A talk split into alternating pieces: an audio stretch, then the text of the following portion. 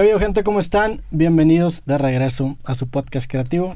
El día de hoy traigo un gran invitado, Jeremy X, ¿cómo andas, güey? Bien, aquí llegando al norte, ¿no? A mi, a mi hogar. Sí, Bien contento. Naciste aquí en Monterrey, ¿no? Hace... ¿Cuántos años tienes? ¿26? 26, nací aquí en San Nicolás, pero crecí en Mirador de las Mitras y Valle Verde.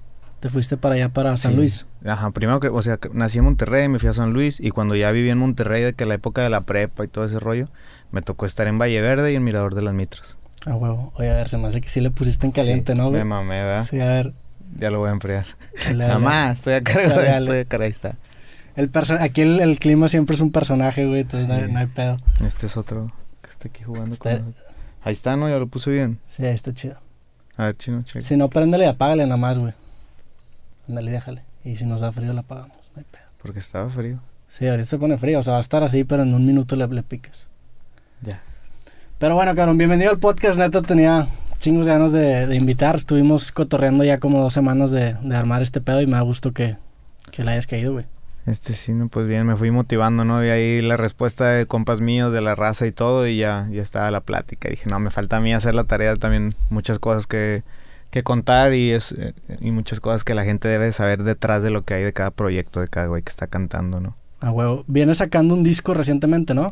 Sí, está, estuvo bien loco. eh, Estaba ahí en el hospital, nada grave, de un rollo de la espalda. Y en la noche que me quedé en el hospital, pues me puse a pensar de que tenía mucha música de rap guardada y teníamos un cotorreo nosotros ahí interno de que el- el- la- las morras ya no quieren rap, jajaja, de que no, Simón. Y entonces esa noche dije que voy a sacar mi disco de rap, me vale ver. Las morras ya no quieren rap. Ajá, sí, el, el trip, ¿no? De que pues, porque ya no, realmente ya no hay manera de, de que se comercialice tanto si vas a un antro y ese trip, a ese trip. Pero pues es el año tan raro de que, de que no hay antros o de que no hay tanto antro.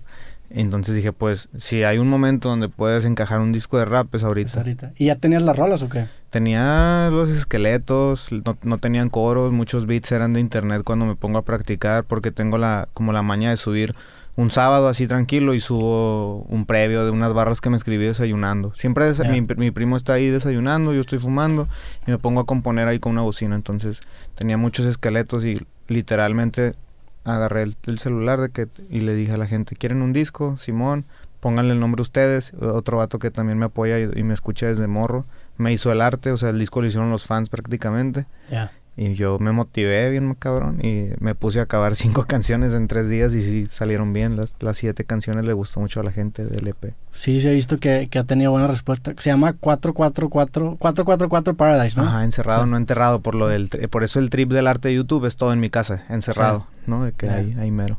Está chingón, güey. La, la temática de, de este disco.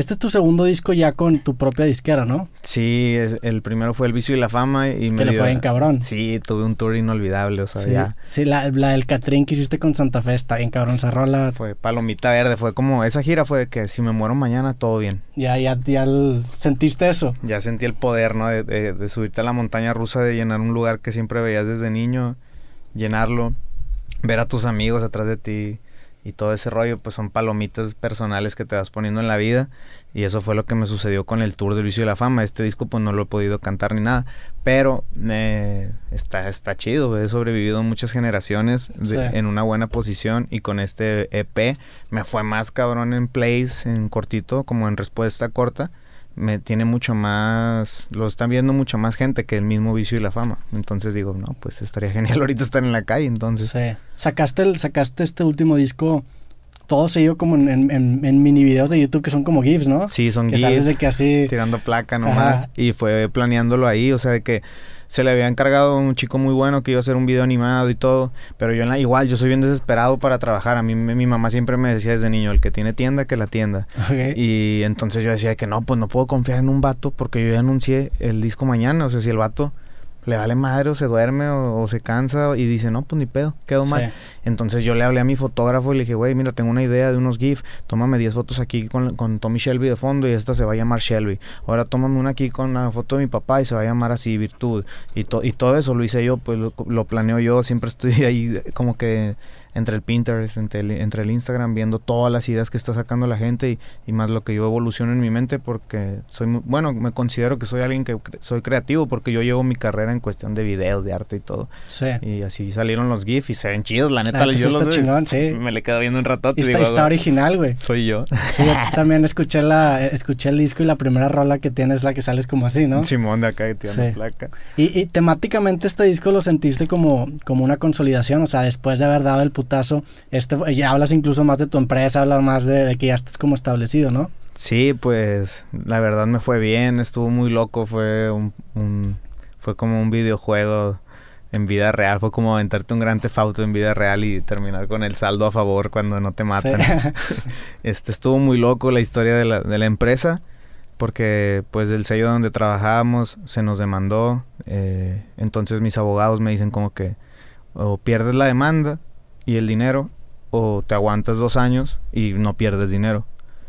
Y yo dije, no, pues no, o sea, hasta recién salió hace unos años la, la película de NWA Ujú. y hay una barra que dice el vato de que la libertad no tiene precio. Y, y en mi cabeza estaba así 10 días. De Y que, dijiste, billetazo a la chingada, sí, ¿no? dije, chingue su madre, lo que sea. Y en, en internet dan una cifra y así, pero pues no es cierto. O sea, esa cifra se infló como por 10 veces. O sea, y, y fue, fue, fue muy loco correr el, el riesgo de perder todo lo que tenía ahorrado porque la gente que maneja tus carreras siempre se imagina, pues te- ellos en su mente el número íntegro que, que te dieron en tu mano piensan que lo tienes guardado, pero pues Sí. no, no cuentan la renta, los videos, la luz, tu ropa, Sí, creen que no toques la lana. Simón, tu estilo de vida. Entonces se rumoraba mucho de que, pero pues es que es como quitarle un pelo a un gato, de que yo, no, güey. O sea, Sí. vengo de un barrio bien pobre, somos un chingo en mi familia. Y de aquí, de donde, de mi, o sea, al chile de mi música vive toda mi familia. O sea, nadie jala de otra cosa. En mi familia nadie jala de otra cosa que no sea de, De mi tu- música. o sea, todo- todos hacen algo relacionado con tu carrera mis musical. primas, mis primos, todos están en la empresa, o sea, todos son el de la ropa, el de las cuentas, el que hace esto. Hasta mi mamá a veces me ayuda con las cuentas en las camisetas y todo. O sea, entonces fue un golpe bien duro y fue una decisión bien arriesgada. Pero yo, yo me consideraba capaz, pues yo decía, sí puedo, pues, o sea, yo, Sí. yo ya vi este morro del DF, el Opium, yo ya lo vi, ese güey tiene algo. Yo ya vi este morro en San Luis, el Denny. Ese morro, nadie lo puede azorrillar, es un pandillero y canta cosas de pandillero y lo quiero en mi sello. O sea, y así empecé a formar el sello, más los que ya habíamos salido en la demanda, ¿no? O sea, los que ya salimos en la demanda éramos el cuadro titular. Y de repente en una peda de que no, pues somos insolentes, ¿no? Que vagos, ¿no? Y, y otro compa el raso, ¿no? Que rich. Y yo, pues rich vagos, güey, mitad y mitad. Y así empezó el pedo, o sea, nunca hubo como que alguien que nos dijera, sobres, ahí les va 10 millones, formen un sello. Y, y ahorita sí ya hay ofertas así, de que, oye, véndenos el nombre, véndenos el subsello. Y, y todo bien, pues me quiero rifar y, y están saliéndome las cosas bien cabrón, la gente lo puede ver y la gente puede notar el que el crecimiento es orgánico, porque si en el Instagram me siento famoso, Sí. por así decirlo, popular, cuando salgo a la calle en las ciudades donde crecí, ahí sí me siento famoso. Sí, sí, y aparte también la disquera ya, ya está agarrando una marca por sí sola, ¿no? Ya, ya hay, hay hasta merch de la propia disquera, hay gente ya buscando tener Siempre. un vasito o una taza de, Sí, de la disquera, güey. hasta plumitas. Hasta plumitas de, de la disquera, cabrón. Sí, porque ese juego lo aprendí en Los Ángeles. Fui a platicar con un artista que se llama King Little G. Ok. Eh, él es una persona muy, muy importante en mi carrera. ¿Por qué? Porque vale más un consejo bi- bien poderoso y que te llene de sabiduría que 10 millones de dólares. Yo creo en, en mi pensar que eso, eso vale el consejo. O sea, me abrió los ojos en muchas cosas. Me dijo, mira, si yo gano esto, tú debes de ganar esto. Este es mi equipo legal. ¿Cuánto dinero te, te quitaron? Mírate, agarra este dinero, aliviánate un poco. eh, graba unas canciones para mí, graba unas canciones para ti.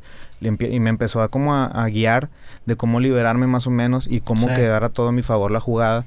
Entonces también en el merch, ¿no? En el, en el estilo de vida, en las cadenas, en todo ese rollo.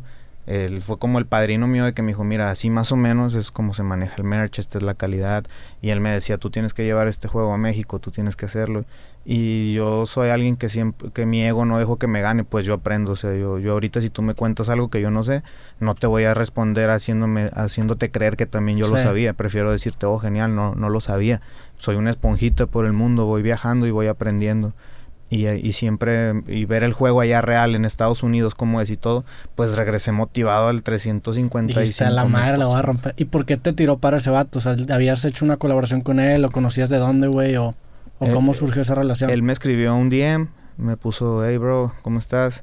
Se me hace, te me haces uno de los mejores raperos mexicanos, soy King Lil G. Le dije, sí, yo soy fan tuyo desde niño y le empecé a mencionar canciones de él. Le dije, no me da vergüenza decirlo porque incluso pues yo tengo más eh, una, una fanbase más grande que él. Pero yo sé reconocer como más de respeto y no de números y le gustó eso a él. Me viajaron a Los Ángeles. Eh, ese trip estuvo bien loco porque ese día que llegué él era el baby shower de su, de su baby. No mames. Y se quedó pedo, o sea, se quedó crudo. No fue por mí. Se, vale, ¿no? que, o sea, el día que llegaste era el baby shower o el siguiente día. Ese, era la cruda del baby ah, shower, ¿no? Entonces llego y yo no hablo una pizca de inglés. y en eso, pero me la llevo con madre con todos los de la selección. Y pues el Edson Álvarez andaba en el aeropuerto y pues fueron los que me rescataron. Un tripsote terminé en el hotel de la concentración de la selección mexicana. con el estaban todos los estaban, estaban todos el chicharito, el Hernández, todos, todos. Dije, ¿Cuándo fue esto? ¿Qué año fue esto? 2018. Ok, hace como dos años. Como a finales del 2018. O sea, era en la, fue el Mundial 2018, ¿no? Simón, era cuando se iban para el Mundial. Ah, o sea, están en concentración. El último juego, el que quedó 0-0. Ah, este, o sea, estaban bien, bien concentrados, güey. Sí. Que yo paso por ti, güey, no hay pedo y la con madre. Y ya pasaron por mí ahora sí de que no, sorry, bro. Le dije, no, no te preocupes, acabo de pasar una experiencia bien loca, no hay pedo. Siempre se aprende y, ve, o sea, de la nada. Y ya empezó todo el rollo, el vato me agarró cariño y por eso fue lo que él decidió apoyarme. O sea, no fue como de barbas de que llegué y a la primera te apoyo, sino el vato pues me midió, obviamente. Allá, allá esos güeyes pues son respetadísimos, son, son de la banda chidos. O sea, a mí se me hacen buenas personas y son, son razas, así se dice, ¿no? Y al segundo, tercer viaje me invitaban a formar parte. En el cuarto viaje me dijeron, ok, ¿cómo fue el, cómo fue el golpe, no? ¿De cuánto fue el golpe? Y me empezaron a parar. Después aparecen otros personajes ahí en la historia bien interesante y fue como se formó ya de serio Rich Vagos. Pero esos, esos fueron los primeros ladrillitos, ¿no? La gente a veces se pregunta cómo fue. Pues fue así, o sea, fue viajando, fue intentando fue tocando puertas y de una en una y a veces pues te vas humillado, a veces te vas con la corona, pero siempre es seguir y seguir y seguir y así pasó. Sí, está, está chingón el, el, el hecho de crear tu propia disquera porque creo que no es para todos, pero es para, y creo que lo dijiste en una entrevista, güey, porque me clavé obviamente para este creativo que dijiste que el rapero, hay, hay unos que tienen como que la parte artística y la parte administrativa. Sí. A ti te gusta también la parte administrativa, entonces a ti también te conviene un chingo manejar eso, güey. Porque te empiezas a dar cuenta, como tú dices, que tantos empiezan a llevar las disqueras, que tantos empiezan a llevar, pues gente que está metiendo manos al pastel, que a veces si te gusta, más que nada si te gusta hacer esa parte, pues tú lo puedes hacer, güey, hasta te involucras más en el proceso, lo haces más tuyo, güey. ¿Sentiste eso? Sí, te empiezas a tripear, empiezas a visualizarte más grande, ¿no? De que, ¿cómo me voy a ver a los 45 cantando? Pues no, no, no me visualizo, ¿no? Pero ¿cómo me veo con una empresa a los 45? ¿A los 45 no te ves cantando? Tal vez, pero por gusto, ¿me entiendes? No porque... O sea, ya, arreglado. Sí, no porque alguien me mande y, oye, hay fecha, ¿no? O sea, tengo, tengo como espinas personales que se, te quedan, que se te quedan clavadas desde la infancia, como esa de que pues yo crecí sin mi familia, crecí bien, siempre de casa en casa, que del primo, que del tío, que del sobrino, que, que ropa prestada, que tenis de aquí. Crecí en una generación de primos que éramos bastantes, entonces pues mi mamá era la que peor le fue de esa generación, porque todos los demás tenían como un matrimonio bien, de hecho mucha gente de mi familia vivía en Monterrey, otros en Toronto, y mi mamá estaba mi mamá la estaba pasando peor que todos, y fue cuando empecé a decidir como que ok, voy a tomar el control de esto, voy a voy a voy a estudiar mercadotecnia, voy a soñar con una empresa. Y fue una espina personal de que pues no quiero no quiero andar lejos de mi familia a los 40, después de los 40 años, quiero estar con mi familia, quiero tener hijos, quiero tener mi morra, o sea, ante, ante morrillo decía que no pero vas creciendo, vas agarrando feria, vas agarrando poder, vas agarrando otros sentimientos.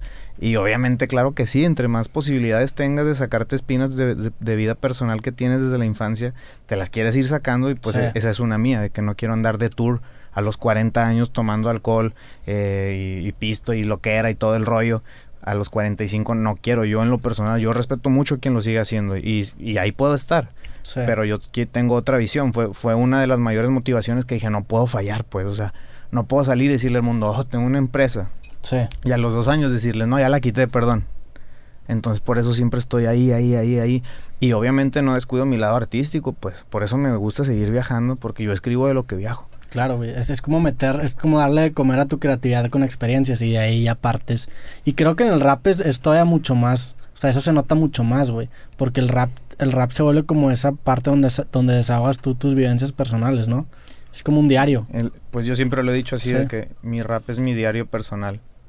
A veces la gente quisiera escuchar como un superhéroe o como un personaje de acción que le vas poniendo accesorios y pues no se puede, somos de carne y hueso, somos iguales, nada más yo escribo, hablo con ritmo, canto, como le quieras llamar y pues te gustó, ¿no?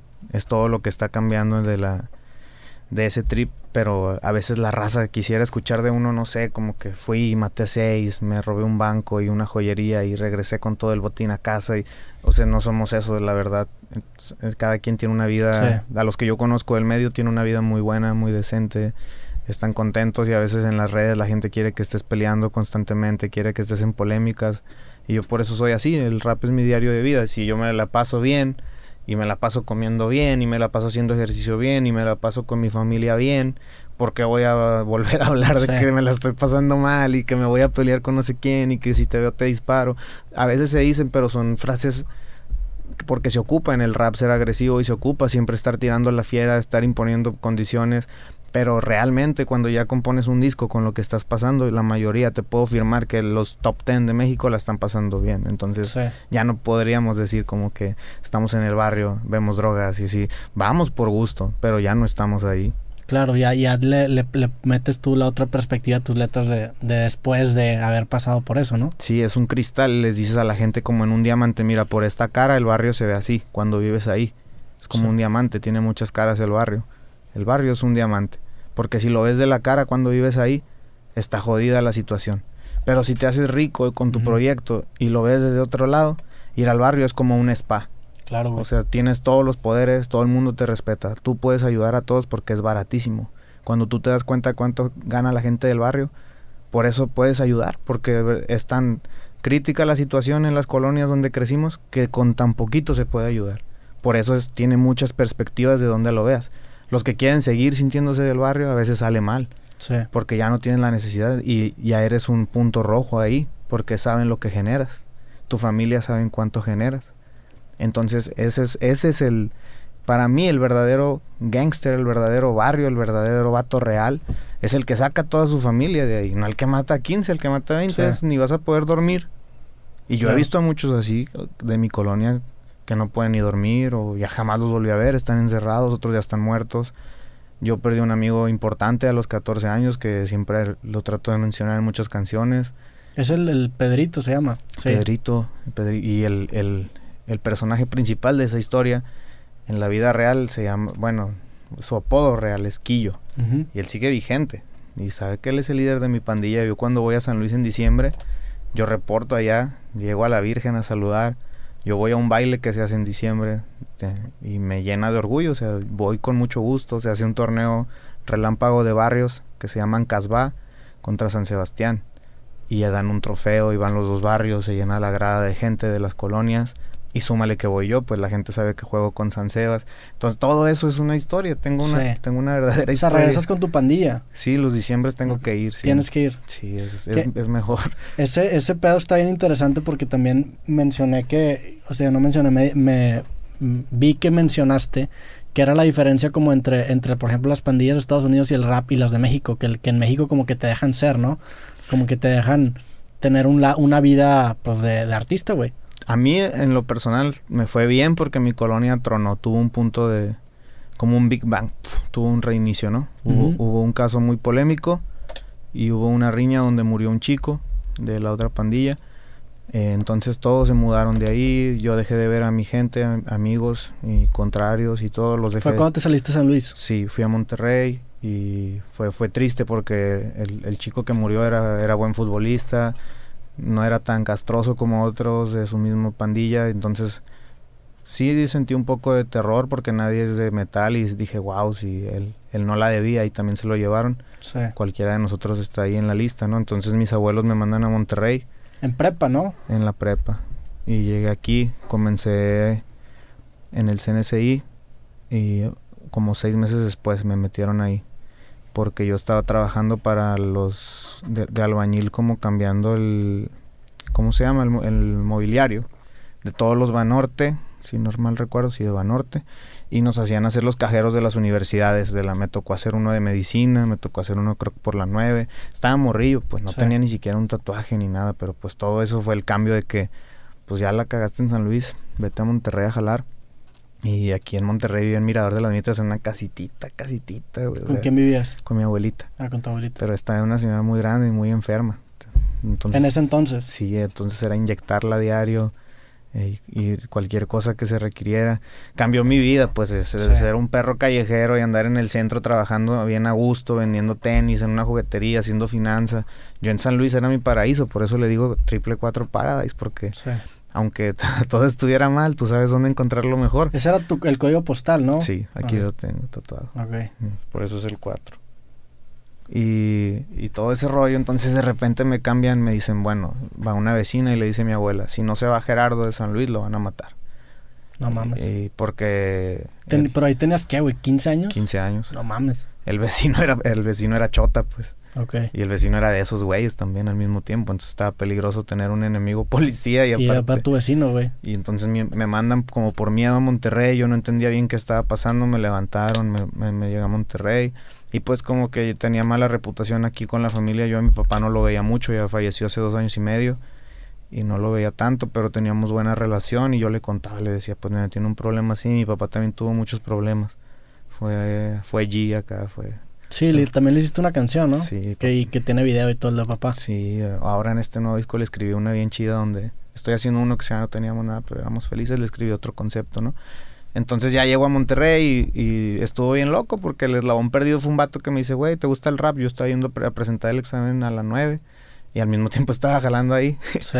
y de que no pasé el examen y no, pues que el CNSI costaba mil bolas al mes, o sea, sí estaba pagable, mil doscientos.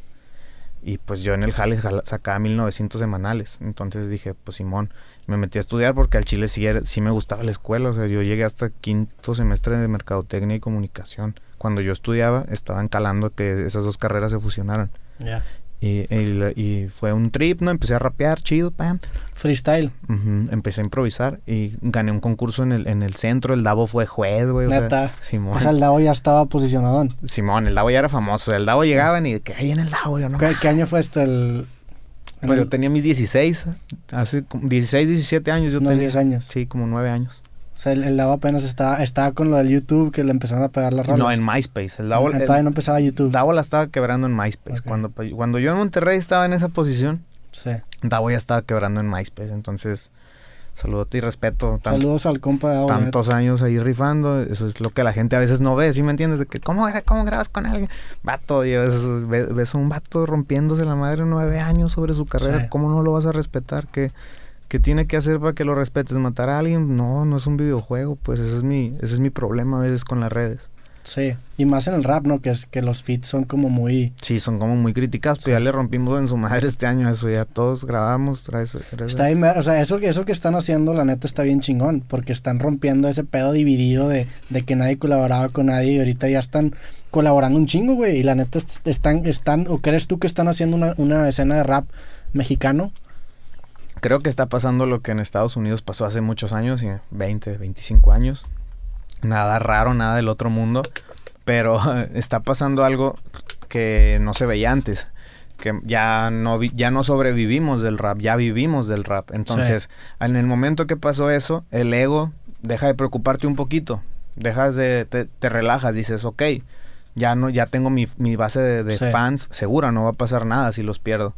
Eh, entonces empiezas a, soltarte más, porque antes el, el miedo era ese, como que si grabo con Secan y me critican, ¿qué voy a hacer? Y si grabo con el Darius y no les gusta a mis fans, ¿qué voy a hacer? Y si grabo con el Davo y me dicen que ya porque él es romántico, antes eso daba mucho pavor porque no tenías nada seguro. Sí. Empiezas a asegurar tu, tu vida, empiezas a asegurar tu, lo- los fans que se, que se quedan contigo más de cinco años, empiezan a decir, no importa con quién grabe, él tiene mi respeto por esto, él hizo esta canción, y eso ayudó que se hiciera un círculo más grande. Entonces la- lo que está pasando es eso, que ya nadie tiene miedo, ya, ya se rompió ese pedo del ego de que no, es que yo soy más bueno, ¿cómo voy a grabar con este vato y que yo soy más malo? Y etc, etc, ¿no? O sea, ya se rompió, y de hecho ahorita está bien verga porque realmente somos compas, pues, ¿no? Sí.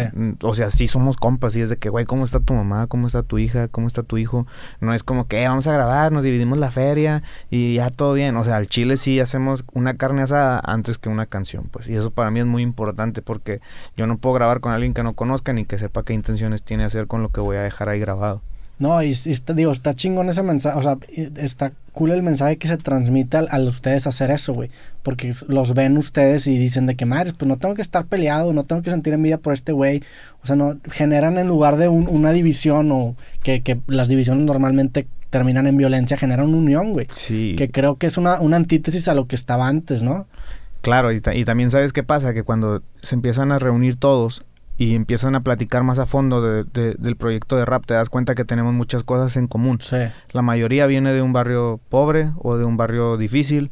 La mayoría trabajó o de mesero o de albañil o de chofer o de seguridad. O, o sea, todos teníamos un trabajo antes de- del, del rap, pues. No ha salido alguien que dijera, mi papá era rapero y yo me hice rapero. O sea, Sí. cuando nos te empiezas a juntar con gente que tiene los, los que tuvo los mismos obstáculos que tú similares y que tienen las mismas metas o los mismos sueños, progresa de una manera increíble el movimiento, que es lo que está pasando y que es lo que yo em- empiezo a ver como empresa y como artista. Claro. Porque como artista ahora tengo se hizo el doble, por eso ahorita el rap está tan fuerte, porque todos los fans de, de los colegas que con los que grabo ahora también me respetan y todos mis fans también respetan a ellos, entonces empieza a ser más grande la bola de nieve Sí. y empieza a aplastar muchas cosas que antes no se podía y nadie llegó a imaginar que sucediera, pues. Y también es como entender la idea de que, güey, si a este vato le va bien, no me está quitando mi éxito. O sea, caemos todos, güey. Realmente es un recurso que no es, que no se, no se acaba, güey. Es un, es un recurso que, que se puede compartir entre muchas personas y no es un recurso finito en el sentido de que, güey, si esta tiene 50, eso significa que yo tengo 50 menos. Al revés, güey, se suma. Sí. Y a, a fin de cuentas la gente va a acabar siguiendo quien la gente quiera, güey. O sea, aunque tú intentes bloquear a alguien,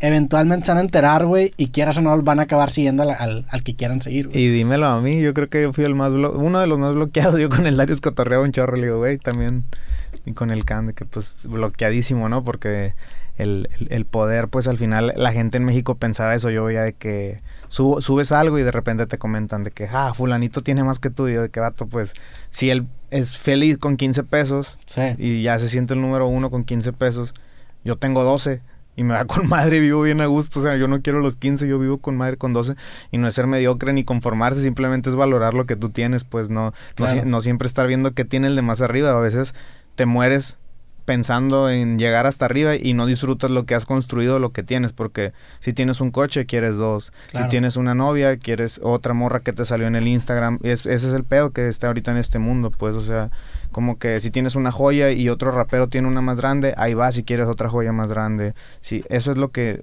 me he quitado un poco Sí. yo en lo personal de la mente y, y empecé a disfrutar todo lo que he construido. O sea, un día paré y dije que "Ato, ya perdí toda mi feria, o sea, toqué fondo, me bloquearon de festivales y de eventos importantes durante un chingo de ¿Por qué, tiempo. ¿Por qué te bloquearon? Pues porque había otra gente que no le gusta que yo también suene, pues no, Ya.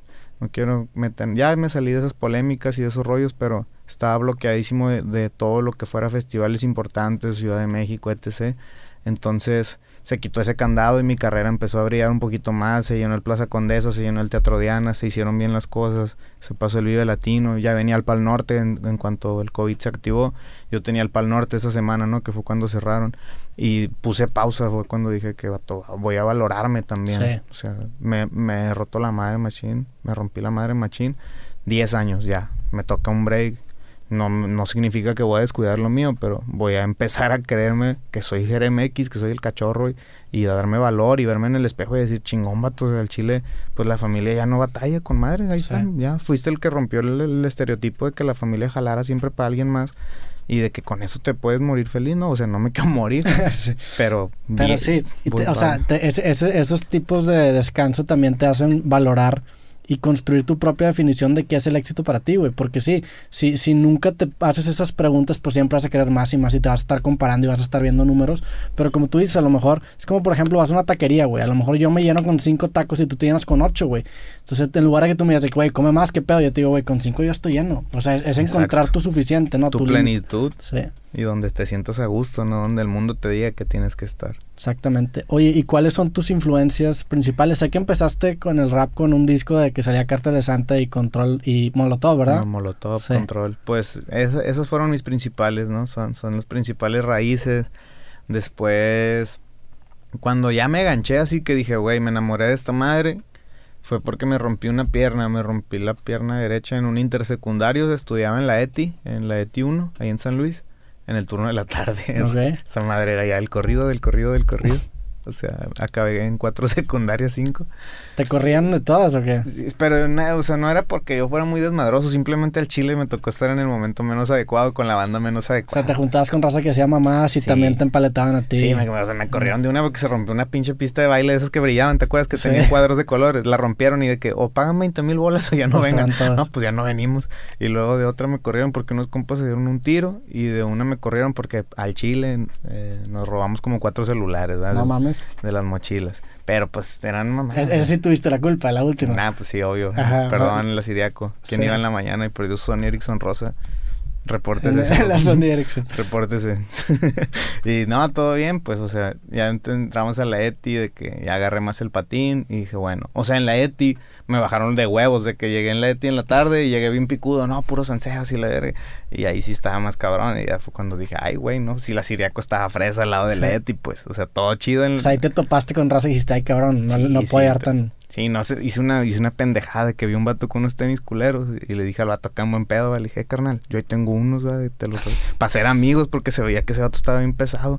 Y pues no me voy enterando que ese vato, su carnal, era el mero chido de una zona y el vato tenía un Mustang gris y nomás pues le gustaba andar acá fachoso. Se hizo mi mejor amigo, y de que el vato se hizo mi compota y ya, pues él me cuidó. Pero el primer día, pues si otro vato tocó irme a decir que, güey, ese vato pues, tiene un chingo de feria, está bien parado, cállate los hocico. Y yo, ah, todo bien, ¿no? Pues sí. O sea, tu forma de ser un camarada, ¿qué hago? ¿Están jodidos tus tenis o qué, güey? No, pues es que sí estaban jodidos, o sea, imagínate, o sea, yo, que yo no soy, cero fijado jamás, pero yo vi que mi carnal ocupaba unos tenis. Yo dije, ese brother ocupa unos tenis al chile, o sea, sin mamá. dijiste, qué buen pedo, compa. Porque el vato jugaba chido fútbol, era central. Y yo me refería a eso de que te rolo unos tenis de fútbol, porque ah, ok, de fútbol Simón, yo soy bien fan del fútbol, pues machín.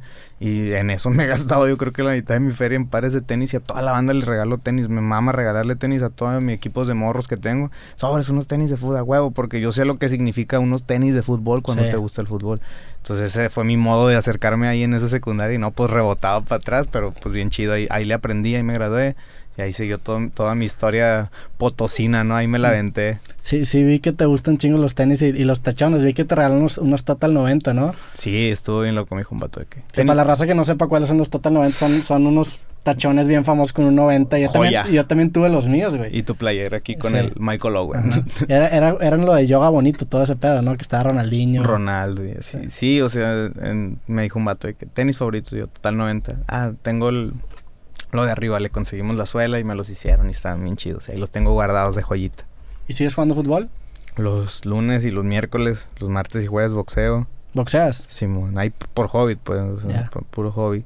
Y, está chido, ¿no? Porque lo hago, lo hago como en agradecimiento a, toda la fanaticada, toda la raza que va a los shows, de que digo, no mames, se rompen la madre bien machín para comprar un boleto mío y para que yo cante nada más bien poquito o ande todo cansado. Por eso lo hago al chile, o sea, al chile, al chile decora, los que están viendo esto lo hago para que para que rinda el show, para que se Ah, para que aguantes más. Sí, o sea, para agarrar. Que se vea un vato físicamente, o sea, no estoy mamado ni nada, pero que digan qué, qué buen show da ese vato, pues, o sea, de, que inicia, que acaba, el vato está entero, no termina acá de que y, o sea, ese, yo he ido a shows y de ah, pues qué onda, güey, te cansas en la quinta rola. Yo yo tomo muy en serio eso porque sí valoro cada ticket de, de la raza, más como cuando me escriben los DM de que antes de cada show me pasa mucho de que si es viernes y toco, no sé, en Puebla, me escriben pues desde el jueves, ¿no? La raza y de que, güey, hice este sacrificio, de que o llevo tanto tiempo ahorrando para este boleto y me mandan foto del boleto y, yo de que, pues sí me motiva, o sea, son de las cositas que a mí personalmente más me motivan cuando alguien me cuenta una historia que le pasó con una canción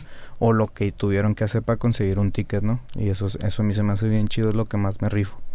Platica un poco, güey, del disco El Vicio y la Fama, que fue el primer disco que sacaste ya después. O sea, ya hay Rich Vagos ya existía, ¿no? Ya, ya existía. Fue el primer disco que sacaste. Con, o sea, platica un poco de ese momento, güey. ¿Qué sentías? ¿Estabas culiado, güey? ¿Qué, qué, o sea, ¿qué esperabas, güey? ¿Cómo, ¿Cómo fue ese proceso? Y obviamente la temática que, que tiene que ver con el disco, güey. El Vicio y la Fama se hizo bien chido porque en la otra disquera estábamos acostumbrados a rentar una mansioncita allá en Chapala, te llevas a todo el equipo, este, grabas 30 días, rentas una casota, pues. 30 días en una mansión para grabar. Ajá. Y vas invitando gente, ¿no? De que un pizarrón y ¿con quién grabamos? No, pues codiciado. Pum. Le hablas a codiciado. Carnal, mira, tengo esta canción, ¿sí o no? Sí, ahí están tus vuelos, están. segundo feed, Darius. Darius, ¿qué onda, carnal? Eso fue en el Vicio y la Fama. Pero, ¿En, en qué ciudad era la mansión? eh, en Chapala, pero Chapala. Eso, eso fue antes, pues. Eso fue cuando había feria de la disquera. Lo que tú no sabes cuando eres un artista nuevo es que la, la disquera te va a decir, sí, güey, agarra. Pero te- acá, esa feria te la descuentan a No, ti, güey. Con más un Ajá, 30%. sí, más su comiche, claro. Sí, entonces pues ahora lo hice yo con, con mi feria. Y no fue una mansión. Sí, Sí, pues, también, pues, fue- igual. Pues fue una casota. Ok. No entró en mansión al Chile. ¿Y dónde, dónde fue eso? En Chapala. En Chapala también. Simón también, está muy bonito de grabar en Chapala. Entonces eh, estaba más loco porque ahora había menos lujos, pero había más unión. Entonces Sí. ya éramos un chingo, pues ya era toda mi raza. Yo decía, con madre, me sentaba a cenar y decía, ni uno de esta mesa me cae mal. Y a ni uno le tengo que quedar bien, ni porque me conocen, pues ¿Cuánta no. raza era? Éramos como unos 25, Ah, la madre, un chingo. Simón. Ok. Entonces, pues son 25 comidas durante un mes. Sí. Este, pues todo, weed, eh, que si alguien ocupa acá otra recreativa o algo así para poder componer, porque hay quien sí necesita y quien no, yo respeto eso, simplemente cumplo. Sí. Y ya empezamos, ¿no? De que codiciado, Darius, Celso, eh, el FaceTime con Celso Piña, así de que Simón, va, cuéntame por qué quieres hacer una rola Sí, conmigo. sí vi que sacaste la última rola que grabó en estudio con Celso, ¿no? Sí. Qué chingón, cabrón. Y bien loca la experiencia, porque sí, sí me marcó. Por ahí, ahí yo ya tenía el nombre, ¿no? De que bueno, se puede llamar El Vicio y la Fama, se puede llamar este, Los Bandidos. Luego vi que el Davo sacó una rola que se llamaba Bandidos, dije, bueno, descartado. Y el, el maestro Celso, ya cuando yo tenía el disco terminado, la última rola era con Celso, porque Celso pidió que se grabara en Monterrey, en la Tuna Records. Sí. Y, y me pidió a mí una explicación, pues ya es un maestro, o sea, en paz descanse, él era un maestro literalmente. Me dice, pues ven, güey, te voy a invitar a mi, a mi habitación de hotel con mi equipo, con mi staff. Tocamos en Guadalajara, en, el, en la zona norte. Va. Llego y así de que, pues pásale, ¿qué onda, carnal? ¿Cómo estás? ¿No? Y le llevé un disco de, de mi otro que tenía. Le digo, mira, yo hago rap, le digo, soy de Monterrey. Tú no me conoces a mí a lo mejor, pero yo, pues yo sigo tu carrera desde morro, desde que ibas a los bailes en Valle Verde y todo. Y ya me dice, no, pues cuéntame, ¿por qué conmigo? O sea, ¿qué, qué, qué pedo? ¿Qué, ¿Qué ves en esta canción? Y yo, no, pues, le digo, te admiro un chingo, le digo, mi, mi proyecto siempre ha estado pendiente de mi familia, mi proyecto siempre ha estado para el barrio, mi proyecto es así, así, así. Me dijo, bueno, luz verde, si te interesa, eh, este miércoles aquí podemos grabar en Monterrey, checó su agenda con, con su manager, con SEA. Y ya, pum, caí y chido, el, el, el máster de que va todo. Si quieres rifar en esta madre, cuando estábamos ya en la cabina, así solo. Si quieres rifar en esta madre, me agarró así las ojeras, me agarró acá, me dijo. ¿Te, pero te dio jodidón o Sí, qué? me A dijo, ver. me dijo, trucha con la loquera, si quieres rifar en esta carrera. Y, y le dije, no, sí, yo sé, yo sé, yo sé cómo es. Le dije, la neta, muchas gracias. ¿Qué quieres que grabe? Pam, le pego, ¿no? Los saludos. Y de ahí se me quedó, pues, de que con madre, el vicio y la fama, pues sí es cierto. Y yo tenía muchos amigos o ex amigos que se fueron perdiendo por la loquera. También por eso no este nuevo EP, que, que malditas drogas, regrésame a mis amigos. Sí. O sea, pues sí ha sido algo que marcó mi generación, la neta. No es un secreto, pues, lo que, lo que la raza en el medio artístico, pues, hay, hay de todo, güey. O sea, hay drogas de todo, hay morras de todo, hay vicio. Está el diablo de cerquita, por así decirlo. Entonces tienes que andar bien trucha y ese día fue como un recordatorio importante y por eso se llama así el álbum. Y grabaste esa rola con, con, con Celso y esa rola, o sea, ¿ya tenías el disco grabado o, o volaste de la mansión a Monterrey o cómo fue? Volé de la casita a Monterrey De porque ya, ya habíamos grabado acá de que no, hombre, Simón. Pum, nos fuimos ya, ya me regresé a mi cantón. Yo acabo de rentar una casa bien chila para mí y mis primos y de que ni la usamos hasta como después de dos meses de que el disco anduve viajando. Me marca el, el manager de Celso y dices que Celso tiene tiempo de escucharla hoy. Todavía no la grabábamos, sino la propuesta. Yo andaba en DF en medios y el que estaba haciendo mi booking, Malverde, me dice, güey, pues dicen que hoy. Y pues ahí voy y un, y renté un estudio en Putiza ahí en la Roma y grabé ahí con un productor que ni era el mío, pero se rifó y de que le mandé el previo, no, que sí le gusta, pero que le metas más y o sea, siempre estuve bien atento para que se lograra esa misión, porque a veces la raza es lo que no entiende, o sea, no importa cuántos plays generes, sino lo que a ti te represente esa canción en tu currículum Claro. personal, ese es el valor que tiene la canción para mí, pues para mí yo poder dormirme y- o, o- o en la peda decir de que, ah, pon la de Jera con el Celso. Sí. Para mí es oro, pues, o sea, lo demás ya llegará y lo demás ya vendrá, pero por mientras grabar con tus ídolos de la infancia, es, imagínate, si tomarte una foto con tus ídolos es bonito, imagínate grabar con ellos, o sea. Es y, eso está, o sea, está chingón el, el, el, el- el calificar tus éxitos de esa manera, de qué tanto representan para ti, güey. Porque eso, no, digo, eso normalmente acaba traduciéndose también en, en, en, por ejemplo, en visitas o en reproducciones, porque la gente nota eso, pero no necesariamente. Pero el hecho de que tú puedas valorar una canción sin, sin la cantidad de vistas que genera te da, te da como una tranquilidad. ¿Qué tanto tiene que ver para ti el, éxito con, con, los números, güey? O sea, ¿qué tanto volteas a ver a tu música de antes y, y la comparas con la de ahora? ¿Ves un crecimiento, güey? Soy mucho de números, pero también soy muy como autocrítico. No me frustro. A veces digo, bueno, ¿y qué tal que la canción que más iba a pegar mía ya pegó? O sea, ¿qué tal que ya alcancé el límite?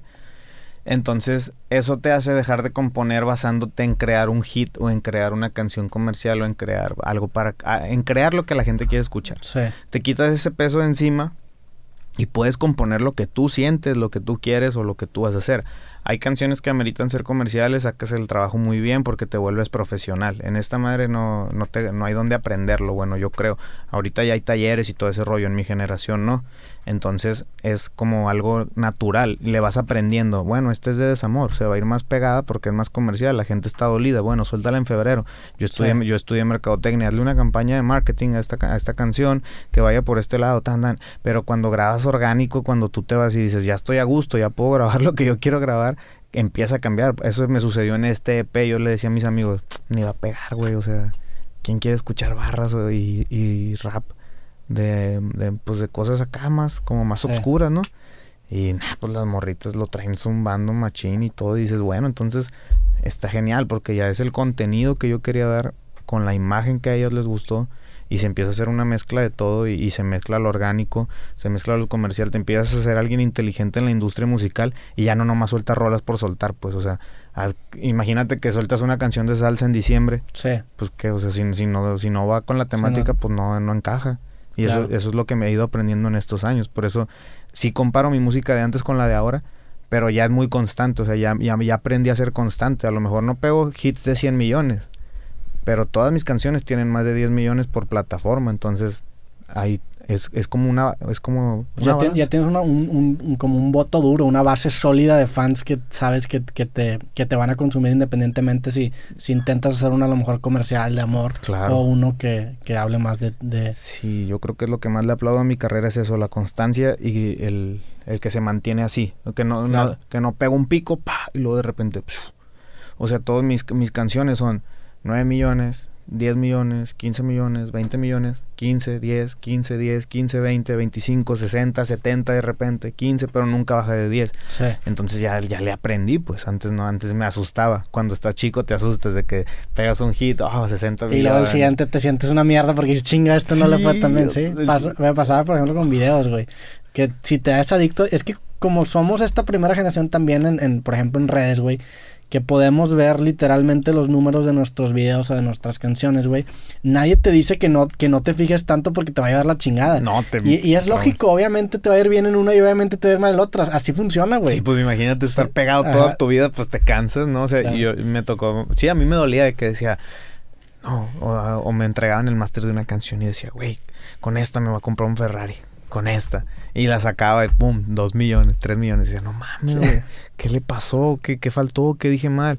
Pero después ya dices, no, pues es que no, no es así. O sea, no, no, es, no es sacar la canción pensando en qué va a generar, es sacar la canción pensando en lo que la gente puede sentir o provocar o a dónde va a llegar. A lo mejor ese año ni pega, a lo sí. mejor pega hasta el otro. Así me ha pasado con unas que sale. Y hacen bien, sí. El humo llama, por ejemplo, salió esa canción. Tiene como 60 millones en YouTube, entre todo, en, entre video y canción. Y cuando yo la saqué tenía un millón en una semana y para mí eso era malísimo porque yo ya estaba haciendo un millón en un día. Y de repente como los siete meses de que veo... Y yo, ah, ok, pues es, es cuando la gente sí. quiere, ¿no? Cuando tú y cuando, Sí, cuando se, se, alinean ciertas cosas y de repente pega o pasa algo que hace que una canción explote, güey. Sí, está Cre Creativamente, ¿qué, ¿qué tan diferente fue grabar este con tu propia disquera antes? Antes había a lo mejor más opiniones y ahorita te sientes más libre o, siempre fue tuviste libertad creativa? Siempre tuve libertad creativa porque uh, eso sí ha sido muy importante en mi carrera. Cuando llego a trabajar con alguien le digo, ok, aquí estoy, te voy a cumplir mi parte, pero yo me encargo de lo mío y yo pido opinión a quien me gusta. Por ejemplo, Jay Romero es alguien de mi sello, es un artista de que canta hermoso para mí y él es de los que más les pido opinión a Opium, a, ahora que, que, está en Rich Vago, ¿no? Antes le pedía mucha opinión a Tem Revolver, le pedía mucha opinión a mis mismos primos, les decía cómo suena y era más riesgoso porque es sí. gente que me quiere mucho y nunca te va a decir, no, no me gusta. Ahorita sí ya tenemos la confianza de que me dicen, pues está chida, pero te hemos escuchado algo mejor. Entonces tú ya sabes que, ok, vuelvo, vuelvo, vuelvo, vuelvo. Sí. Eso está chingón, el, el tener, porque sí, el guiarte por la crítica de la gente no es una no es una idea tan buena porque pues si te o sea, si te crees lo muy bueno, también te vas a creer lo muy malo. Como que tienes que tener tu círculo cercano de personas que a lo mejor son colegas en tu profesión, güey, que te digan la verdad, güey. Porque a veces te pasa que estás demasiado cerca del árbol que te olvidas del bosque, entonces te ciclas, güey, y tienes que tener a alguien que te diga una opinión honesta y que sea constructiva, Sí. ¿no? Tienes que tener amigos reales. Ajá, que, exactamente. que aunque seas poderoso, que seas famoso, que seas el mismo presidente, el mismo papa, quien seas Dios, tener un amigo real que te diga eso que estás haciendo está mal. O eso que estás haciendo en redes te ves ridículo. Sí. Eh, eh, ay, ay, te- te- sí. Gracias, cabrón. Sí, yo tengo a mis amigos, yo tengo a mi revólver allá pegarrazo, donde le digo, mira, güey, me tiraron de esta manera y a veces pues uno se calienta de carne Sí. y hueso. ¿Qué hacemos? Y así, no sea ridículo. Revolver era el vato que te hacía los beats hace mucho, ¿no? Simón. Sí. Y eso, eso, eso es tener... Con ese güey empezaste. Simón. Ok. Eso es tener una herramienta súper poderosa porque muy poquitos tienen amigos de verdad que tengan los huevos de decirte, siendo Sí. quien eres, de que, güey, pues la vas a cagar si haces eso, ¿no? Claro. Y ya de ahí te agarras y con el revólver empecé. O sea, el revólver le cambió el significado a la palabra amigo para mí en el diccionario de que, pues un vato bien leña, ahorita gracias a Dios nos va bien, pero yo cuando me corrían de mi casa ese güey siempre me adoptaba ahí en Valle Verde, por eso viví ahí. Ya. Y que tengo una gringa aquí en la mitad, y yo Simón. sí, ese vato es por, por eso es mi carnal. Tengo muy presente unas gringas que siempre dejaba a su mamá en la mañana y de que, ¿ya comiste? Yo, Ah, su mamá pedía en la noche que, que dejaba unas gringas ahí. Simón. ok. Y pues ese güey como que era así como que decía, este vato, ¿qué onda? Pues, ¿de qué come o qué va a hacer? Y, y me preguntaba sordeado, ¿ya comiste? Y yo, pues no, no he comido. Te dejé una mitad, yo, sobres, no, pues estábamos bien gordillos, comíamos puro trompo y puro, puras gringas al... Sí. puro jocho del Seven de siete bolas. Y ahí ya empezamos, pinche revólver. Oye, platícame cuándo, cuándo pasaste de- del freestyle a ya empezar a grabar tus propias canciones. ¿Cómo fue ese proceso, güey? ¿Cómo grabaste tu primera canción? Siempre había creído que grabar una canción se necesitaba la consola de 10 millones de dólares y el micrófono de los Sí. 100 mil dólares y todo. Y ya después, pues no sé, un día coincidió que fui a un estudio con una casa con un micrófono de popote y una compu cuadrada y vi que grababan voces ahí y yo solo improvisaba. O sea, yo era el güey que iban en la peda en Valle Verde y de que rima una paleta y estaba yo de que no, eh, mi rima es completa en la banqueta y mientras chupas la paleta y etc. Y luego llega otro vato de que rima con caguama y de que yo no hago drama, me tomo una caguama, aquí hay muchas damas y fumo rama. Entonces yo era ese vato en la peda. Toda, Eras el güey que, que se aventaba a improvisar. ya. Simón, y en la, y en la prepa igual, o sea, en la prepa era la pinche mera onda con mi clica, o sea, tenía un grupillo bien chido en la prepa porque pues improvisaba, o sea, al final del día traías al rapero en tu bola, Sí. genial, y aparte lo hacía bien.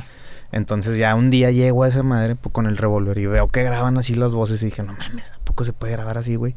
Me dice, sí, güey, nomás conecta esa madre, compramos un cuadrito que se llama interfaz Sí. y un canal para el micrófono y un, en un colchón o en un rincón y te puedo grabar. Le pones algo arriba al micro para que no sean las pes ni las... con calceta. Un calcetín o algo así. sí. Y yo de que no mames, güey, neta. Sí, y pues grábame mi primer rola, ¿no? Que la conexión con un güey que se llama Mickey. Y Ya, ya no está en YouTube, pero si la van a buscar, ya la borré a la. Ah, la borraste. sí. Nada, no te creas, no sé dónde quedó. Y ya empecé a agarrar, empecé a agarrar. Y ya después, no, pues me ponían de que el Jera, un freestyler, tú. Iba a Querétaro y yo quería rapear y no, que vas a improvisar contra el asesino y el Jack. Ya decía, güey, pues me van a agarrar de costal, ¿no? Y esos güeyes ya eran quien para nosotros son en estos momentos, para mucha gente. O sea, ahorita ya la gente ve al, al asesino, al Jack, como que, wow, wow. Ya eran. Sí, en ese momento ya estaban... Ya ya eran unas máquinas y yo, yo le daba bien, pero no a ese nivel y me los ponían, sacaba mi papel, hacía la chamba y me tenían mucha fe la raza y me los ponían en Querétaro y me los ponían en San Luis y me topé dos, tres veces y siempre fue bien compa el Mau y el Jack y todo. Aquí en Monterrey por 10 mil bolas llegué a las semifinales con el Jack en un evento de hace, uff, yo creo que unos nueve años, ocho años. Pero yo siempre pensaba, siento que si alguien conecta un punchline más duro, una rima más dura, pues se te olvida el, el otro güey, ¿no? Sí. Y una canción cuando te gusta, ¿cuánto dura en tu celular? Sí. 10 años, 15 años, 10 años. O sea, yo sigo escuchando rolas, o sea, es como cuando escuchas una rola de desamor de la radio y de repente vas en la carretera y dices, güey, no mames, pon una rola de maná o pon una rola de... Sí, son, son sentimientos que, que van a mantenerse vigentes en... Y, y el, el freestyle tiene que ver más con, Con cómo estés. Sí, con cosas. Y cómo está la generación. Ahorita los freestylers están, parecen que vienen de otra galaxia. Sí. ¿Cuándo, cuándo empezó el- a crecer tanto el- el freestyle? O sea, cuando Red Bull se metió o cómo, cómo... Yo creo que Red Bull fue la patada más grande con lo que los empujó, fue como el paso fundamental, pero ya estaba demasiado fuerte en las calles. Sí. Pues yo tengo recuerdos de hace nueve años de todos diciendo, vamos al centro a improvisar, vamos a la Alameda a improvisar, ahí en San Luis, en Monterrey, aquí no sé dónde era, pero sé que ya improvisaba todo el mundo. En la tumba me tocó darme batallas de freestyle, me tocó ganarme 10 mil bolas y que el Rinox no me pagara porque me dijo que no, que ya no había dinero y fue, y fue cuando el Davo era juez. No, no mames, o sea, no te pagaron esa vez que No, y- ganaste. y, gané yo de que vato, de aquí No pago mames. la uni, de que de que aquí pago la prepa. Y pues no me pagaron. Y, Y que, ni con quién quejarte, güey, pues... pues no, quéjate. sí, que- Que te saquen como el Rocky en el doceavo round. Sí, eh, está, está cabrón eso porque creo que también pasa en el rap. O sea, el rap es un género que empezó a crecer mucho en México sin un apoyo mediático masivo. O sea, no lo respaldaban en televisoras. Pero también siento que por eso creció tanto y también siento que por eso los fans de rap son fans demasiado intensos, güey. Sí, son de Cora, pues Ah, son, son, son- y yo digo, yo me he dado cuenta muy cabrón con, con este programa que esta temporada, pues le empezaron a caer más raperos y yo estoy impresionado. Pero también el público. la raza, güey. El público es tan fan porque fueron con nosotros a las bodegas, a los, Sí. a los bares, a los billares. Yo he llegado a cantar hasta en tables a las 3 de la tarde en Mazatlán y después en una bodega. Y, o sea, y la gente va contigo de la mano. Cuando ya ellos mismos sienten cuando, por ejemplo, en Guadalajara, yo empecé eh, cantando en puros bares, en la calle canté por primera vez, en una camioneta de Red Bull que tenía las tornas y todo, no sé si la has visto. Sí. Bueno, ahí canté por primera vez en Guadalajara y en una casita. Y la gente, después de ahí que, que se hizo mis fans, empezaron a acompañarme a tal foro. Todos sudándose, todos desmayándose. Bueno, ahora vamos a otro foro, porque aquí ya no cabemos, ya lo llené.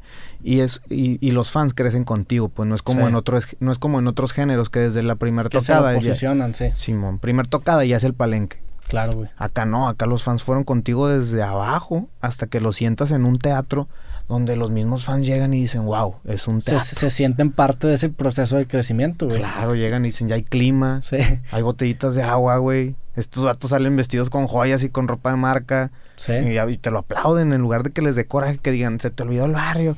Dicen, no más, con madre, pues si yo lo vi cantando en el billar ahí conmigo saludándome, o sea, yo, yo, yo a la raza sí me bajaba, Sí. "Ey, gracias por venir a verme, gracias por venir a verme, gracias por venir a verme. Y eso nunca se me olvida. Pues yo llegué aquí a Monterrey a cantarle a ocho personas en unas mesas, en un bar. Y de repente, pam, o sea, se empieza a hacer más grande y más grande la bola. Pues van contigo. Por Claro. eso los también los del freestyle son, son fans a muerte. Porque les tocó todo, les tocó tocar piedra, pues les, les tocó romper la piedra a putazos. Y ahorita que, que se ven los, los eventos de freestyle ya parece así como si fuera un cotorreo y, Sí. y, espía, ¿no? Acá Bien que, cabrón, sí, sí. pues lo, lo aman. Está bien cabrón eso porque también siento que, y, y pasa mucho, cuando, sienten que le están como tirando el paro a un amigo, no sé si, si me explico. O sea, me pasó, por ejemplo, cuando saqué yo mi primer libro, igual que tú, güey, empecé a, o sea, mi familia está involucrada totalmente en mi tienda, por ejemplo, mi mamá me ayuda a empacar los, los libros, o sea, en ese, en ese primer libro mi abuelita envolvía los libros en papel burbuja, güey. No, güey. Entonces tú al transmitir eso la gente siente una cercanía bien cabrón y en lugar de pensar que le está comprando algún logo, una marca, dice, güey, estoy apoyando a este cabrón. Y la gente me decía, güey, pues es que siento que te estoy tirando el paro, güey. Y ese sentimiento es bien poderoso, güey. Y es lo que las marcas siento que no van a po- o sea, no, no pueden replicar eso. Sí, no, pues no existe manera de que creen ese, ese sentimiento, como ese lazo que los forma, los hace formar parte, ¿sí me entiendes? Sí. Porque, pues, está bien raro el rap mexicano, al mismo tiempo eres una estrella, pero al mismo tiempo estás al alcance, pero al mismo tiempo no. Entonces le- se crea ese lazo, pues, de que dices, güey, o sea, más, Sí. son demasiados en este género que te pueden decir, a huevo, yo lo conozco de tal lado, o yo fui con ese vato esa peda, o estuvo conmigo en la escuela. O sea, eso se, solo se dio en este género, pues los demás no, porque ya traían padrino, ya traían escuela, ya traían otros géneros, o sea, otros géneros ya tenían el caminito, el camino trazado. El rap yo no fui de quien los trazó el primer camino, pero sí fui de los que unos vatos pusieron en la arena, yo le puse el cemento, ahora Sí. siguen los que le van a poner el oro, o sea, eso ha sido así, el, el rap ha sido como un empuje constante de generaciones que no se han dejado, que no se han dejado, que no se han dejado, y ya va para 30, 35, si no es que 40 años que están diciendo que este pedo es moda, entonces pues está- y creo que estamos en una etapa incómoda en la que ya tienen un chingo de gente, pero todavía el dinero no, se ha, llega- no ha llegado completamente a como ha llegado en Estados Unidos. Eso, por ejemplo, te pasó cuando estabas empezando que a lo mejor tenías otro trabajo y era que no o sea, y ya, ya tenías una presencia en redes y la raza te reconocía que no mames, ¿qué estás haciendo aquí, güey? Sí, trabajaba en el Urban Shop Colors cuando ya era conocido. Estaba en San Luis, es una tienda de ropa urbana. Estaba bien chido, me, encan- me encantaba, la verdad, porque vendían gorras Jordan, vendían aerosoles, vendían plumones. Todo el tiempo llegaban los mejores grafiteros de la ciudad, llegaban raperos. Y yo trabajaba ahí, entonces A mí no me daba vergüenza, de repente decían los así dos, tres que ya, que ya eran mis fans, porque yo grababa ciphers ahí, y me decían, ¿cómo estás limpiando la vitrina? Y el Rafa, es que, es, que es el chido de la Urban Shop, fue el que me dio la feria para mis primeros discos, así virgen de que quémalos, güey, que Simón, ten mil bolas, quema tu disco, y empieza a venderlo. Y hasta que, y lo chido fue él mismo, ¿no? Él es de mis verdaderos amigos porque me dice, me dice un día de que, pues, ya no puedes venir, güey. Le digo, pero es que pues me hace falta esta feria, güey. Le digo, no puedes decirme que no. Y de que no, pues es que ya, o sea, güey, ya estás en otro nivel, mejor ponte a hacer esto y dedícate a rapear, o sea, métete a lo tuyo de lleno. Ya nomás ven de vez en cuando si quieres a enseñarme lo que estás haciendo, yo te apoyo. Y empezamos y empezamos y así, pero la raza yo ya era popularcillo. Y o sea, ya estaba bien. Y pues todavía iba a las vías, por ejemplo, le ayudaba a su mamá y poníamos el local en las vías en diciembre. Y pues a veces me tomaba más fotos de lo que vendía y pues ya también era medio castroso de que chale, la gente va a pensar que no me hago güey. O de que lo planeé de que vengan y pídanme fotos para no jalar. Y ya, pues fue cuando me empecé a hacer de un hombre allá en, en, en San Huicho. Que está, está cabrón eso porque, o sea, el, el, el, el, el que te pase eso quiere decir que ya tienen la atención o la popularidad, pero todavía no hay ese medio para poder de cierta forma monetizarlo, ¿no? Sí. O sea, no había, a lo mejor, si vendieras, por ejemplo, camisetas ahí, pues ya no estarías yendo a trabajar, güey. O sea, ya no, no había como esa infraestructura para poder este, sustentar una carrera de rapero independiente. Sí, no, ni siquiera sabes qué es monetizar en ese entonces. en ese entonces estabas de que, ay, cabrón, como que no te das, o sea, como que ves a los famosos, por ejemplo, en la tele y dices de que, güey, pues yo estoy, o sea, me sigue la misma cantidad de gente que esa raza y esos vatos están ganando un chingo, güey.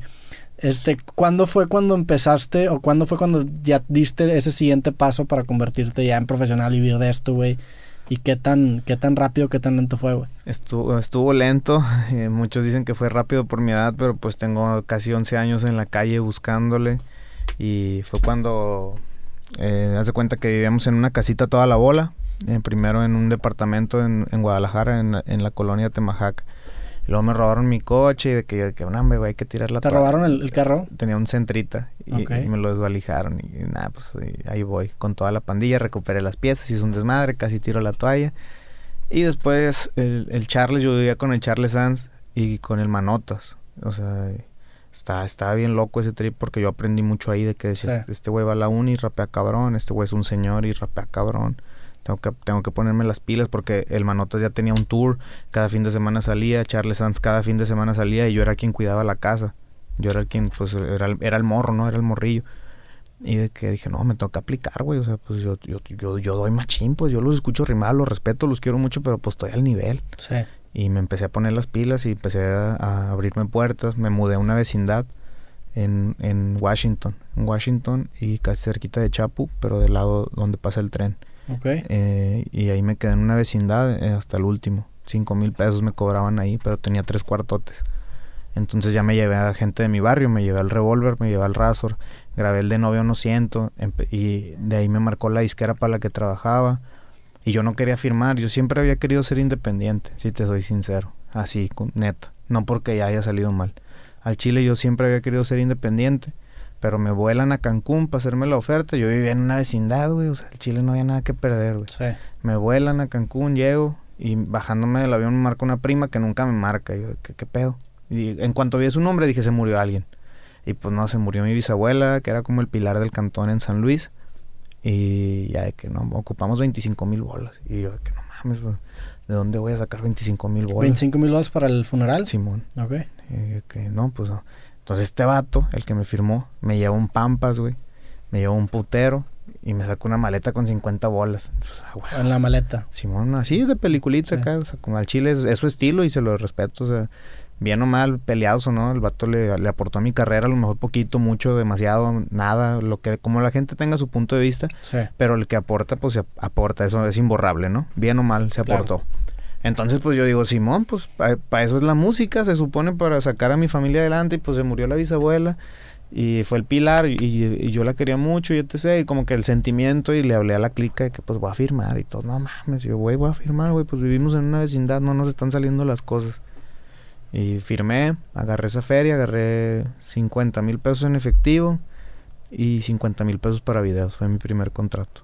Entonces ya de ahí se grabó No Veo No Siento, de ahí se grabaron varias cosas empecé a crecer, empecé a ver cuánto valía eh, el, el, esfuerzo que yo hacía y cómo, cómo medir la tabla de dinero y cómo medir la tabla de esfuerzo, porque a veces, pues sí tendrás mucho dinero, pero el esfuerzo es demasiado, porque se empiezan a hacer cosas. Empezamos a hacer una gira después Charles y yo en, en sociedad y hicimos 42 fechas, sin parar, así de Qué que mamada. 42 ¿En veces. cuánto tiempo? Como en tres meses, güey. Ah, la madre. meses, güey. Se mamaron. Sí, no, fue la peor putiza de mi vida. Desde ahí yo sentía que odiaba el Sí. rap eh, al otro mes.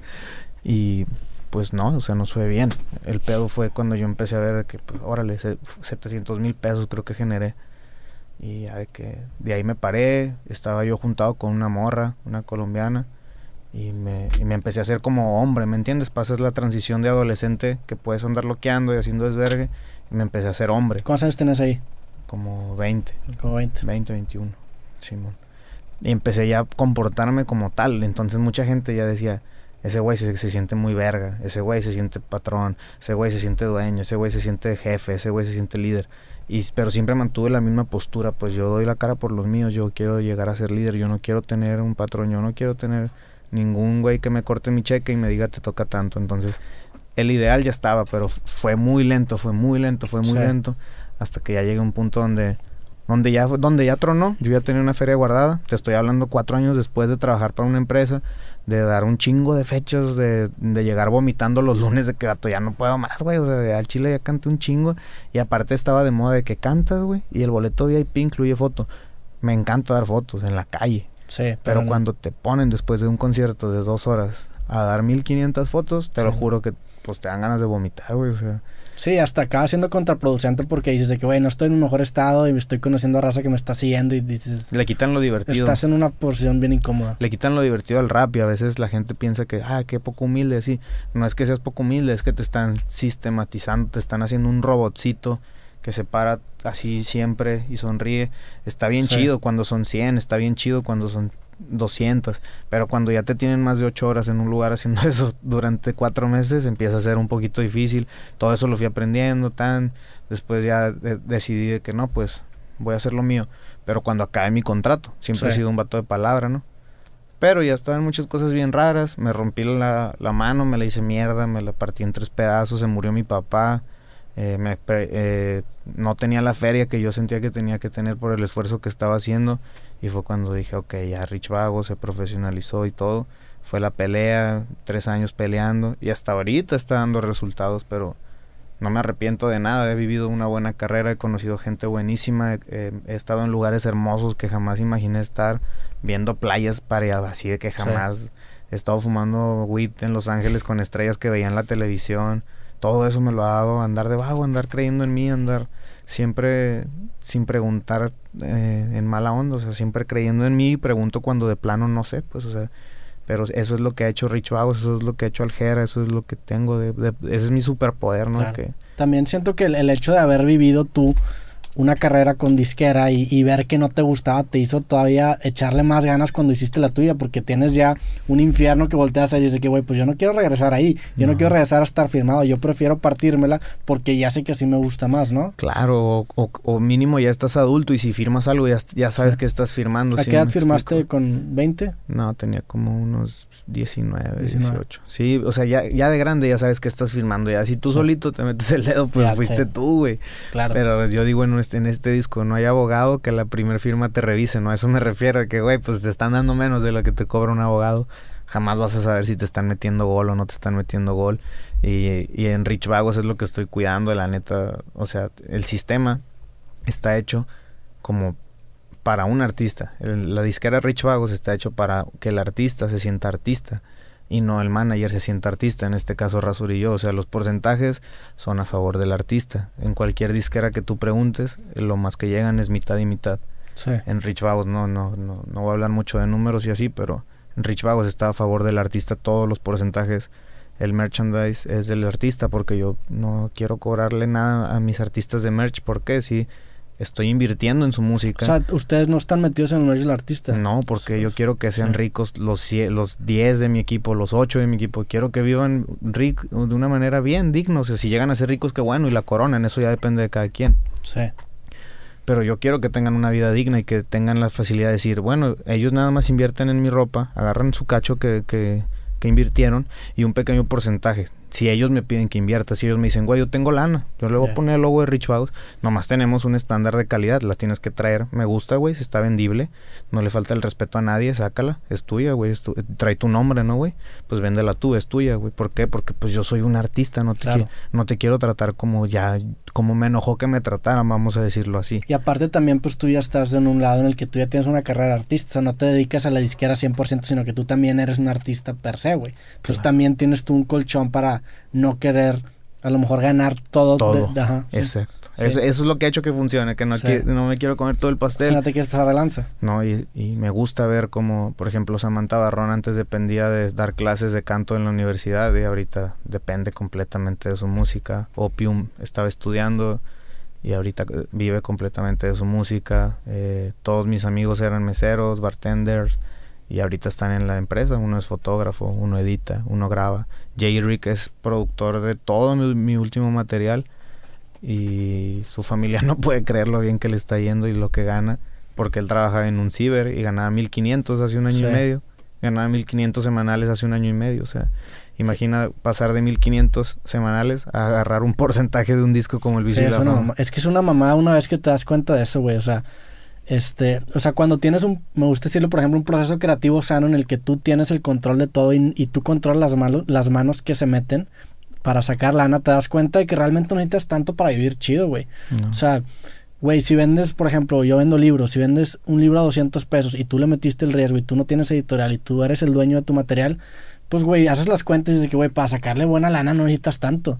Y, y por ejemplo, vas por, con un editorial, güey, en este caso de la industria literaria, y te ofrecen contratos en el que te dan de que 10% de las ganancias, dices, no mames, o sea, para yo ganar lo que yo gané con mi libro, tengo que vender como 17 veces más, güey. Sí. Y, y, te das cuenta que el, que el juego está hecho para pues no para el artista, está, está por... como el box. Ajá, como el box, güey, sí. Está hecho para el que cierra la pelea, no para el que se va a romper la madre, así está, así está mucho pedo de la artisteada.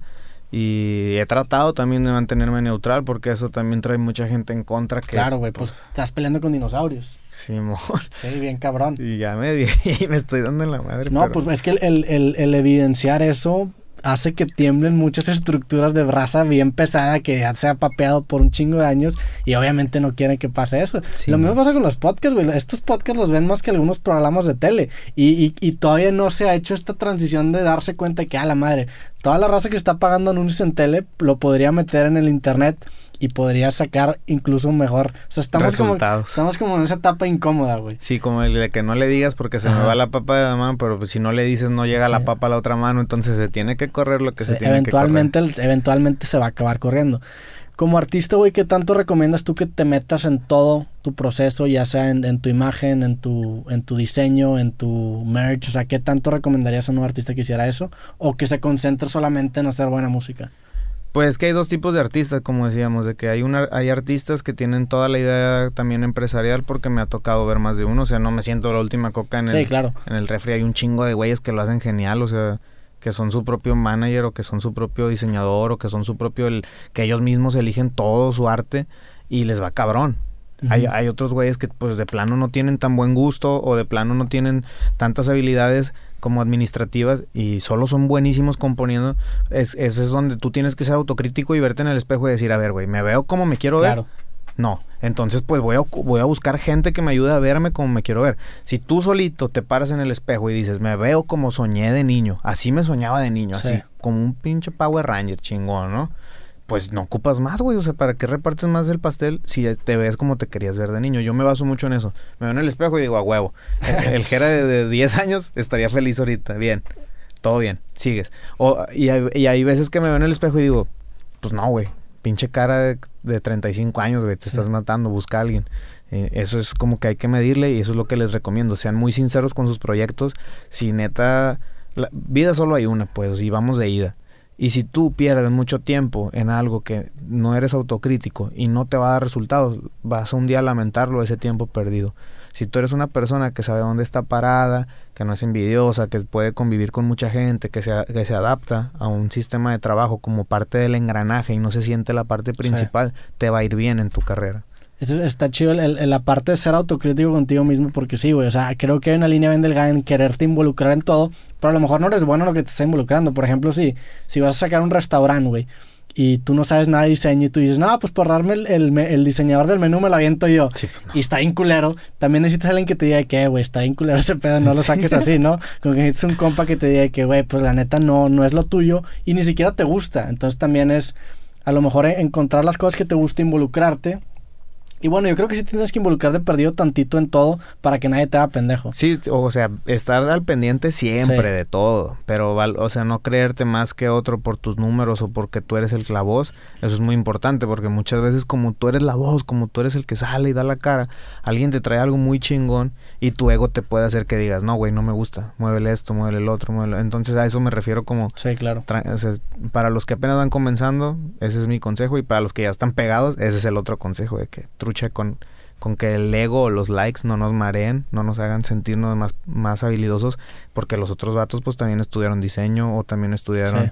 eh, ingeniero en audio, o también es- lo que hay estudiado aparte de lo que hace la música es muy, hay que respetarlo mucho cuando ya eres alguien conocido en el medio, pues. ¿Qué tanto te gusta experimentar con otros géneros, güey? ¿Y cómo le haces para, para poder mantener tu esencia en, en otro tipo de, de géneros musicales? Como eso te lo va dando los años, el colmillito, ¿no? El que, el que digas, bueno, me voy a animar a hacer, por ejemplo, yo la de Codiciado o la de Celso, que es cumbia. Hice una de jazz con San Juan Project. Eh, te lo va dando los años, te vas sintiendo más capaz, vas sintiendo que lo que estás diciendo está bien dicho, creas tu sello, por ejemplo, el mío es lo de es el cachorro, ma.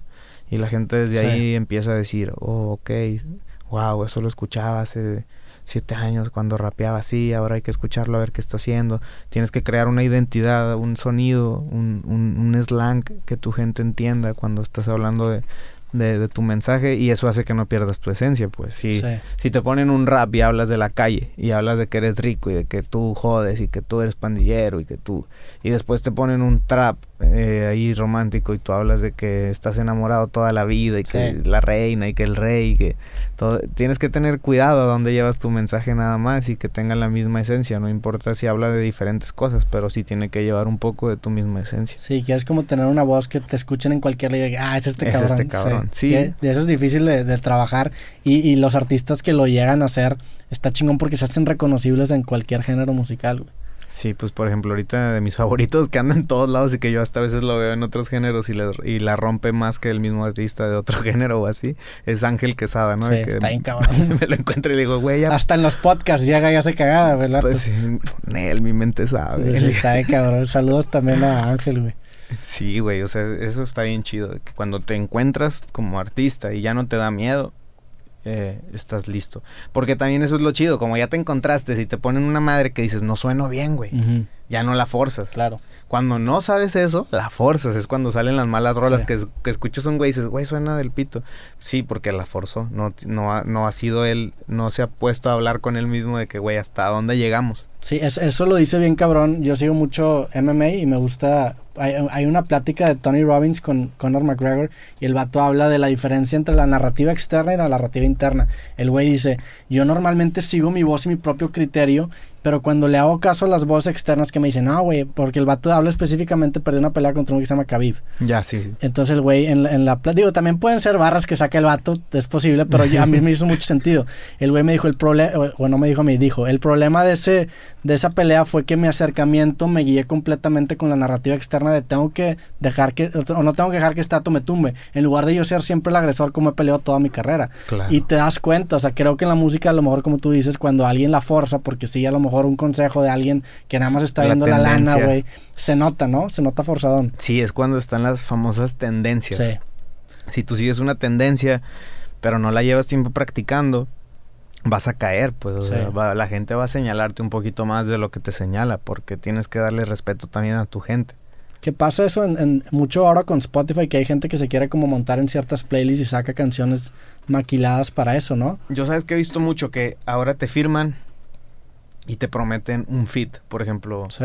te vamos a dar este contrato, porque ya me han llegado cosas así a la mesa, te vamos a dar este contrato y vas a elegir un fit de nuestros artistas, entonces de repente te dejas guiar por el nombre porque tú recuerdas haberlo escuchado en la radio, tú recuerdas haber visto ese artista en la tele, tú recuerdas eso, pero ni siquiera sabes dónde está ese artista parado mundialmente en estos momentos o, en su género y, y, eso está pasando mucho, yo he visto mucho ese movimiento que la gente no, no mide dónde va el fit y nada más lo suelta y pum, pa, y no pasó nada y ya, de, ya firmaste, ya te enganchaste y ya, fui, ya fue tu feed de transnacional que estabas buscando y pues a veces no pega tanto como lo estás esperando. O sea que a veces haces un feed con algún artista que a lo mejor tiene mucho nombre pero ahorita no se está moviendo tanto, entonces no, no tiene el resultado que esperabas. Claro, eso está en la baraja de la música, se usa mucho. Que eso, pues yo creo que los feeds más cabrones son cuando haces un fit con un güey que está como en crecimiento, ¿no? Como que es una aceleración y si alguien está creciendo es cuando llega un chingo de raza, güey. No necesariamente cuando, porque por ejemplo en Instagram, güey, hay raza que tiene, no sé, 5 millones de seguidores, güey, o, un millón de seguidores y sus historias no los ve nadie. Porque es gente que a lo mejor ya no está creciendo porque de, cierta forma se estancó. Sin embargo, hay gente de 200 mil seguidores que está creciendo tres 3 mil al día y lo ve un chingo de raza. Entonces, más que nada el, el, momento en el que está, no tanto el... No tanto el renombre. Ajá. Sí, eso es lo que pasa muchas veces en la música, que ya nadie mide la estadística, nada dice, bueno, ese güey salió en tal novela o en tal programa o, salió en esta de La Voz no sé qué. sí, voy a grabar con él y me voy a hacer igual de famoso y eso no pasa, pues tienes que tienes que hacer como tú dices, o sea, tener un proyecto con alguien que vaya creciendo y tú creciendo y que la gente lo escuche. O sea, a mí me sorprende. Yo he gastado 300 mil pesos en un video y tiene 5 millones. Y me he gastado 8 mil pesos en un video con todos en un cipher y tiene 70 millones. Entonces no, no va ni por el nombre ni por lo que te gastes, como la música seguía. ¿Qué, te motiva a ti, güey? ¿Eres, ¿Eres religioso? ¿Eres...? O sea, que, que ¿en dónde encuentras tu motivación en tu vida? Soy católico, pero mamá es mi religión, mi abuela, mi, mi abuelo. Me baso en lo que ellos digan, en lo que ellos piensen. Tengo mis propios ideales, claro, pero mi raíz o los primeros cimientos que tengo me los dio mi abuelo, que es una persona bien, bien chida y bien, bien aferrada. Entonces, él era así como de un rancho y sacó a toda la pandilla adelante y somos un montón. Entonces fue, desde niño fue como, en lo, en lo que creo es en como él me aconseja. Así fue mi ideología de vida. ¿Cómo, o sea, qué te aconsejaba o cómo era el...? Él siempre me decía, negocio que no da números es mejor dejarlo. Entonces... Tenía, tenía como frases. Sí. ¿Fue el que dijo también el que tenga tienda que la tienda? Sí, él, pues en esa casa, sí, todo ahí, todo. Y, antes me decían, cuando me recuerdo cuando niño, ¿qué, ¿qué vas a hacer tú? Y yo decía rapero y todos, rapero, jajaja, y jaja. Y cómo, y por qué no eres como tu primo, mira, tiene un título, jajaja. Y, y, o sea, todas esas cosas pues son generacionales y son cosas que aunque alguien que quieras mucho te esté diciendo y si tú crees en ti, pues no lo escuchas. O sea, yo es lo que me pasaba en mi caso, de que mi abuelo, mi mamá y mi abuela son mi todo, son en lo que creo, en lo que, por lo que trabajo, por lo que salgo, por lo que lucho. Pero pues de ellos mismos recibí comentarios como que rapero, ratero, ah, eh, cantante, no, mi hijo, de eso no se vive, tú tienes que buscar un empleo, mira, aquí están dando trabajo y qué vas a hacer y, piensa en tu futuro y piensa en tus hijos. Y pues tú tienes la posibilidad de, que convertir eso en un, pues como no, no, no en algo grosero, sino en demostrarles que, que estaban equivocados y no por eso dejas de creer en esas personas. Sí, y no los puedes culpar, pues la neta es, es, es, es, un, es una carrera que en ese momento no existía, güey. O sea, el decir, oye, quiero dedicarme a rapear en una escena de rap inexistente en ese momento en México, pues te dicen, es como yo de que, oye, pues quiero hacer videos en internet, ¿cómo, güey? Tenía 16 años y no había nadie haciendo videos en, en México. O sea, no puedes culparlos por querer así, pero pues lo puedes usar de gasolina y decir de que no, te va a comprobar que sí. Sí, y eso fue lo que me sucedió a mí. Sí. ¿Qué tanto lo intentaste antes de que te empezara a salir y, llegaste a un punto en el que dijiste, ¿sabes qué? Se me hace que, que no. Cuando saqué mi disco de Precipicio yo sentía como que no y que no y que no y escribía y componía y no, hasta en San Luis dos, tres güeyes me la rayaban cuando me subía a cantar y yo decía, no, pues no hay pedo, no me agüitaba, pensaba, nadie es profeta en su tierra y al final mucha raza piensa que soy de aquí y, y, pues todo ese proceso me lo aventé así que hasta que compuse un disco que se llama Precipicio y se llama Precipicio por eso, porque mi abuelo me decía que no, pues número, negocio que no da números es mejor dejarlo. Y ya decidimos de que no, vamos a hacer un disco que se llame Precipicio y si no pega, pues ya la chingada, ¿no? Sigo rapeando por amor al arte, pero pues ya dejamos, nos dejamos de, de creer que vamos a poder pegar algún día. Y pues fue el que pegó, me fui a Canadá a trabajar, dejé el disco en internet me fui a Canadá. ¿Qué hacías en Canadá? Trabajaba en una galletería como los mordiscos, como galletas de nieve. Ya. Y los empacaba. Y, pero ahí el, el esposo de mamá, como, eh, sí, pues el esposo de mi mamá es medio, eh, pues el güey es acá, es gringo y no habla español y yo no hablo en inglés, entonces no nos entendimos, nos gritoneamos y nos reventamos allá. y me regresaron. Pero yo dejé el disco en internet. Me cuenta que me di un tiro con este güey. ¿Te diste un tiro con, con ese vato? Ajá, el esposo de mi mamá. Y pues es que yo no quería, pero pues me descontó primero y dije, ah, chinga. Y fue cuando fue, fue un momento bien impactante en mi ¿Cuántos vida. años tenías ahí, güey? Como 16. Ah, estás bien chiquito. 17. ¿Cuán- cuán- cuántos años tienes cuando te inscribes en la universidad? Como 17, 18. Sí, pues ahí, porque regresé a hacer la universidad en San Luis. Se supone que yo ya iba a trabajar en Canadá y que de ahí me iba a meter a estudiar. Pero pues me dio un tiro con este güey, no nos entendimos. Y como él, yo no tenía papeles y en cada edificio de Canadá hay una policía, pues como para, no, no recuerdo el nombre bien, pero es de derechos humanos y de familia, ¿no? Entonces sube este vato, hay un cagadero, yo me salí corriendo a un departamento de mi prima y me agarraron, o sea, no no feo porque eres menor ni nada, ni, ni como aquí Sí. de que te cargan así como cochino, no, nomás un vato llegó y me dijo de que, ¿qué onda? Pues en inglés y ya mi prima salió por mí y le explicó que me peleé y que no tenía papeles, que entonces mi mamá tenía que ir a comprobar no sé qué. Y era mucho rollo, entonces me regresé acá y ya, yo tenía mi disco en internet sonando y llegó a México de regreso. Es como, y ya, no, ¿cuánto cobras por venir a Cancún? Creo que fue la primera. Ahí empezaste ya con shows. Sí, yo de, yo de que no mames, Cancún, güey, ¿eh? con, con madre.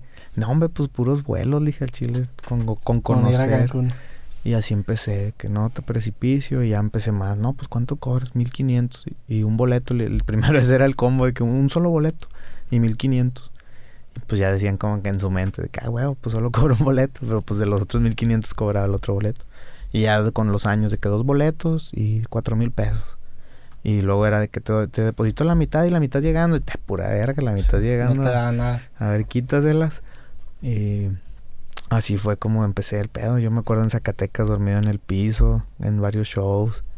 eh, en Monterrey, así de que también en casas de güeyes que ni conoces. eh, y así que... De raza que organizaba el evento. Simón, desayunando con pena, ¿no? De que pues ni puedes abrir el refri ni Sí. nada. Todo ese proceso me lo aventé en camión desde San Luis a Oaxaca. De regreso. Y llevabas discos ahí. Simón. Y vendías ahí discos. Discos quemados los daban 25 pesos. Y de ahí le sacabas más que el show. Sí, no machino. Yo, a mí, yo tengo una anécdota bien verga cuando dije, ahí dije, eh, todos mis compas la cuentan y dicen, este vato ahí supimos que la iba a romper y no se iba a rendir porque nos dieron un patrocinio, una marca que se llama The Crew y andábamos en Aguascalientes y nos dieron 10 camisetas a cada quien y que no, para que las usen. Yo las vendí todas, me regresé en una de resaque, en una de las blancas así de interior. Se las vendiste las que supuestamente Sí. debes usar. Simón, todas las batí al doble, las batí como en 400 pesos. No, pues y todos venían bien con sus pinches playeras y yo traía como 5 mil pesos. Dije, ahí está. Y los de la marca no te dijeron nada. Sí, ¿qué? pues ¿Qué sí, sí, se agüitaron. Le digo, carnal, pues que el chile ocupo la feria. No, pues, y me dieron otras playeras. Ya. Pero pues siempre, siempre he estado en el business, pues de Sí. que un compa, me acuerdo, machín también, de que lo agarraba un policía y lo metieron, pan, a los separos y un, un vato de un ciber era bien fan de un crew que yo era Mexamafia y yo tenía una camisa de la primera edición, así que hicieron y pues agarró plusvalía porque ya no había y de que el vato te la compro y ese día mi compa así en los separos y el vato marcándome de que güey ya me di dos tiros ven por mí es mi mejor amigo el Yapek de hecho hoy, cumpleaños y el vato de que Felicidades No, al, al Yapek. feliz, feliz tercer piso. Y de que el vato le digo, güey, te la vendo, güey, 1200 bolas. Eso me cobraban por sacarlo. Y ahí voy sin camisa, güey. Ah, todo- lo que te cobraron por sacarlo. Simón, todo gordillo, digo, para Copa A, corriendo en el centro con 1200 porque a ese güey le estaban poniendo en su madre en los separos de ahí de Constitución. No mames, Eh, ese pedo, ese pedo sí es un paro de compas Sí, bien cabrón. No, y correr en el centro sin camiseta Ta- con el o sea, cuerpo. vendiste tu lima 1200 dólares, corriste en el centro para sacar un compa de la cárcel. Y si es un tramo, son eh. mamadas, sí, son mamadas de compa de verdad, güey. Sí, es mi carnal. Y lo saqué en corto y de ahí fuimos a, a un evento de freestyle esa noche, güey. Ya con camiseta. Ya, ya fui con camiseta. Y ese güey olía bien feo de los pinches separos. y ya, y, no, llegué a la final y así, tú, pues todas esas vivencias te forjan, machín, para hacerte un camino en esta madre. Y te acaban dando también material después para... Para, Para rapear. que es lo que hizo, es como una joya, que lo, de una vez que ya, des- ya después de que pasa ese tiempo dices de que, ay cabrón, pues de aquí es un puto, una mina de oro de puras historias que puedo sacar y empezar a... A contar. A contar en- Sí, es en- que eres un narrador, eres un reportero del barrio, pues, Sí. en esta madre. Sí, sí escuché que dijiste eso, está chingón. Y, y, en- y por eso me siento bien orgulloso. Muchos me ponen, no, no, no eres el mejor ni nada. Y le digo, no, pues todo bien. Yo nunca he dicho que soy el mejor, pero me siento bien contento con todo lo que he hecho por donde salí, por las opciones que yo tenía y por las posibilidades que había en mi vida. Eh, pues sí me siento bien orgulloso de mí mismo por todo lo que ha pasado. ¿Qué, ¿Qué tanto rol juega en tu música tu estilo? Porque sé que te gustan los tenis, sé que te gusta, pues te gusta en general la moda, güey, y, y la imagen, y pues tienes un Instagram y subes ahí fotos chidas, güey. Ajá, entonces, ¿qué, ¿qué tanto crees que eso influye en la carrera de un rapero? Mm, En estos tiempos yo creo Mm. que el- para todas las nuevas generaciones y los que están rapeando nuevos, el- el- la imagen es como el 50% del producto, ¿no? Porque es como eh, la gente llega y lo ve, ve tu Instagram, te stalkea, ve tus historias y si dice quiero ser como ese güey, te va a seguir. Si no tienes algo motivacional o algo aspiracional en, Sí. en tu ropa, en tu cuello, en tu imagen, en, en tu música, la gente no va a querer ser como tú. Entonces es muy importante hoy en día la imagen, pero hay otra parte. eh, Cuando ya te empiezas a, a ganar un puesto más, eh, más lejos de tu imagen. La imagen es importante, pero no es el máximo nivel. Sí, Me gusta mucho andar bien vestido, me gusta mucho eh, verme con buena presencia, me gusta siempre ser yo, pues, el Jera. Pero una plática que tuve importante con Nodal hace poquito, con mi compirri, es que me decía, ¿con güey, Cristian Nodal? ajá, eh, me decía algo muy importante, me decía, güey, cuando tú llegas aquí, quieres joyas. Me dice, primero quieres fama, y luego quieres joyas, güey, y poder, dinero. Cuando ya tienes toda esa madre, te das cuenta, cuando llegas a un plano más arriba, un, un escalón más arriba, que la gente ya va a verte a ti, güey. O sea, la gente ya no importa. O sea, siempre hay que ir bien vestido por Sí. respeto a la raza, pues, que se esforzó por verte. Pero la gente ya no va a ver la cadena que traes en el cuello, ya no va a ver el reloj que traes en la mano, ya no va a ver tus anillos, la gente ya va a verte a ti. Ese es un nivel más alto porque muchas veces la gente sí te sigue o quiere estar contigo por cómo te vistes, por cómo andas, por el coche que traes, por cómo se ve toda la bola llegando en camionetas, por, por todo ese rollo, ¿no? Pero después de que superas esa comezón o ese nivel y entiendes la música desde otro lado, vuelve, es como si ya como si ya fueras poderoso, pero vuelves a tu esencia Sí, es como un círculo que te pasas Sí. y vuelves a empezar acá, güey. Porque ya, yo ya sé que la gente sí le gustan las cadenas y les gusta verlas y a huevo, aquí está la mamá del Jera, del barrio y todo. Pero así yo fuera sin cadenas igual al barrio me reciben igual. Sí. Entonces no cambia nada y lo aprendes, pues tú al principio te emocionas y hasta te duermes con estas madres y dices, no, no mames, güey, lo logré. Y luego llegas a tu barrio y ves que te saludan igual y nadie te dice, oye, tu cadena, oye, o sea, pues alguien sí te va a Claro. decir, qué bonita y acá, pero nadie te va a decir, no mames, güey, te quiero más porque tienes una cadenota o porque traes esos tenis de marca. Y ahí es cuando ya agarras el pincel y dices, ay, güey, no, pues siempre me han querido por lo que soy, pues, o sea, no, no por lo que yo O cuando soy. menos la gente real, güey, si te das cuenta de eso. Sí, estoy de acuerdo con el tema de la imagen que obviamente te ayuda y te beneficia, pero también incluso en el tema de la música, pues a lo mejor puedes tener fotos bien cabronas, pero si no tienes el fondo que sustenta esa forma, Claro. pues no- a lo mejor la gente le va a dar like a ese pedo, pero pues no vas a llegar a ningún lado porque el día, o sea, porque no tienes el fondo para poder cautivar y captar a una audiencia, güey. Te vas a estar nada más como algo muy superficial. Es como es como una foto es como si estuvieras diciendo muchas cosas porque una imagen habla más que mil palabras, ¿no? Sí. Entonces, si en una foto te ven enjollado, poderoso, con dos morras en un coche del año, lujoso, y luego te topan en la calle solo, todos zorrillados, sin cadenas, caminando con miedo, y así pues la gente deja de creer en tu mensaje. Entonces, lo que tú subes en tus redes, al menos para nosotros como raperos, es muy importante porque no tenemos doble vida. Lo que ves en las redes de la raza fumando diario y, y que andamos así tirando rollo y cotorreando y jugando foot, así es la vida, pues así la llevamos. ¿Cómo, ¿Cómo balanceas eso? El- el, por ejemplo, fumas mucho, güey. De hecho, me mandaste un mensaje antes de, de venir. Digo, no sé si lo quieres compartir, güey. Sí, ya me querían correr del depa y que estabas en un depa fumando y me dijiste, oye, güey, no hay pedo acá. Y te dije, no, no hay pedo. Pero ¿cómo balanceas eso con, con, con ser productivo ese pedo te, te hace, o sea, te, te hace entrar en un mood o qué pedo? Yo tengo muchos años fumando, yo creo que fumo desde los 14 años, 15 años. Ya tengo más de una década fumando. Ok. Y pues he fumado de todo tipo de weed, desde la más chida hasta la más fea. Y lo balanceo bien porque siempre mido, ok, ya fumamos tanto, pero entonces hay que ir a correr tanto. Y por eso entreno muchísimo, porque ent- entreno más o menos el equivalente de lo que fumo para que mi cuerpo... Ya le medí, pues ya... Me- cuando me siento más saludable que grifo, es porque todo está bien. Si siento Sí. que estoy acostado en el sillón todo el día, que no pasa, la verdad no me pasa, pues soy alguien con mucha... Tengo problemas de ansiedad desde muy niño, entonces siempre estoy activo, siempre, siempre, siempre estoy activo. Con eso es, como si tuviera un regulador para mí. No, no se los recomiendo, no sé, cada quien tiene su- sus propios Sí, sus do- propios- dolores. pero yo lo llevo así, lo llevo bien porque hago más ejercicio de lo que fumo y si fumo es porque ya coroné todas las vueltas que tenía que hacer en el día, o sea, que quiera grabar esto, bueno, pues ahí me aviento un gallito, que quiera hacer esto, bueno, pues ahí le doy otro gallito, pero no ando ahí como que todo el día, todo el día pegado, siempre voy primero a las misiones que hay que hacer y acabando ya. Pues te lo das como recompensa también, ¿no? y, te acaba motivando, pues es, la neta somos bien parecidos a, los animales en el sentido de que Cachorro. de hecho, necesitamos tener esa recompensa para motivarnos nosotros para hacer las cosas, güey, y es jugar con eso. Cachorro ocupa su huesillo siempre ahí de a diario y no, y pues así le hago, pero no, no soy tan ganchado y la neta no consumo otra cosa, estoy ya limpio desde hace un ratote. Eh, la cheve, tomo bien poquilla cheve. ¿No te gusta la cheve? No mucho, un tequila sí. Un tequila sí. Y ya, pero pues no soy vicioso, la neta no consumo nada. A veces la raza me pone que dejé el crico y de qué puñetas corrí un putero para que me digas eso, de que llevo dos semanas corriendo sin parar. No, hombre, pinche la foto que nos tomemos nos van a comentar un chingo. Todas las fotos ahí me comentan ese pedo, güey. yo dije, nada, güey. Pero sí, ese, pedo de usarlo como motivación jala bien cabrón. Yo, por ejemplo, cuando escribí el, libro creativo, yo me, yo hace cuenta que editaba cinco capítulos y me gustaba mucho el FIFA en ese momento. Cada cinco capítulos e jugaba un partido de FIFA. Ah, huevo. Entonces te pones esas metas para forzarte a trabajar porque eres como un animal, güey. O sea, sí jala, cabrón. sí, sí, o sea, yo era literal un chango en el que, por ejemplo, eh, si editaba 10 capítulos, tenía un shotcito en mi escritorio con 10 monedas de un centavo y mi misión del día era que por cada capítulo poner una monedita en el vasito. Entonces era nada más ver ese pedo muy visual, güey. Sí, lo tienes que ver tangible y se va haciendo, se va haciendo, se va haciendo. Es una bolita de nieve hasta que aplasta todo. Sí. ¿Estás, estás escribiendo un libro o no, güey? Es, lo quiero, lo, o sea, lo tengo ya visualizado, lo tengo más... Desde hace un chingo, ¿no? Sí, lo quiero sacar a los 30. Ok. En cuatro años y se llama igual, de que quiero besar la fama y matar el anonimato. GRMX presenta Causa en el Paraíso.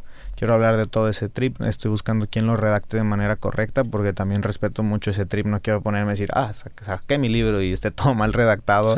Y los que verdaderamente se dedican a eso, los que de verdad se dedican a eso, digan como que qué falta de respeto es este libro. Pero habla pues de todo. Pero lo puedes así, güey. ¿Sí? ¿Sí sale? O el creativo lo saqué, por ejemplo, raza de, de, la, de la uni este, no, de la UNAM, perdón, maestro empezó a tirar mierda de que quién se cree este pendejo para... Ah, sí. O sea, eso va a pasar independientemente. salga como salga. Salga como salga, Y por eso estaba aguantando un poco y también para... Creo que estoy en un muy buen momento y que en estos cuatro años van a pasar cosas cabrones de mi carrera por toda la gente que me habla de Estados Unidos, por toda la gente que habla en México, por toda la gente que, que, está llegando a mi vida a conectarse. No quiero sacarlo antes, no quiero aborazarme, no quiero que digan, güey, cálmate, estás bien morro, ¿no? O sea, te falta un chingo por vivir. Quiero que, cuando salga ya sea un que digan, ah, pinche, don Gerardo sacó el puto libro y rifó con madre. Sí, 30 años creo que es una buena edad para hacer un libro que hable de ti mismo. Yo también tengo como que esa medita que a los 30 años que saque un libro que hable de mí, porque si no es de que, ah, Roberto a los 26, pues qué, güey. Sí, así yo 30 como que ya, que a lo mejor llegas a los 30 y vas a decir de que, ah, Roberto a los 30, qué chingados. me Puede pasar, ajá. Me aviento a los 42, ¿eh? No, pero sí lo tengo bien guardadito y, y, tengo muchas historias como las que siempre cuento en, las, en los podcasts, en las entrevistas, en todo pues son, son auténticas, pues nadie, nadie me las, no, no, estoy contando la del primo, la del vecino, es, es mía, es mía, aquí está. Tengo, mis, tengo mis cicatrices bien ganadas. Oye, volteando a ver hacia atrás, güey, ¿cómo ves al, al Jera de 10 ¿Cuándo estabas en, en, la pandilla en, San Luis? A los 15, 14. ¿Cómo, cómo ves ese Jera, güey? ¿Qué tanto ha cambiado? ¿Qué le dirías, güey? ¿O lo firmarías tú, por ejemplo, en tu disquera, güey? lo, lo llevaría al tutelar. Este, no, pues le diría que sí, que se calme, que van a salir las cosas, ¿no? Pero no, no lo firmaría porque ahí todavía no, no rapeaba como rapeo, ni, ni había aprendido lo que tuve que aprender. Mm, si pudiera darle un consejo al Jera de, 15 es que siga exactamente igual, de que va todo sea aferrado, o sea, no importa dónde vaya la corriente, siempre si le pones el mismo carácter, los mismos huevos, la misma actitud y no te doblas. Mi papá fue de las poquitas cosas que me enseñó bien verga, de que si yo no te pegué, nadie te puede pegar. Entonces muchas veces llego y de que, vato, es que eres bien problemático, con todo el mundo sales de pedo. No, güey, no salgo con todo el mundo de pedo, nomás no me dejo de ningún, de ningún vato, güey. ¿Por qué, güey? O sea, ¿por qué?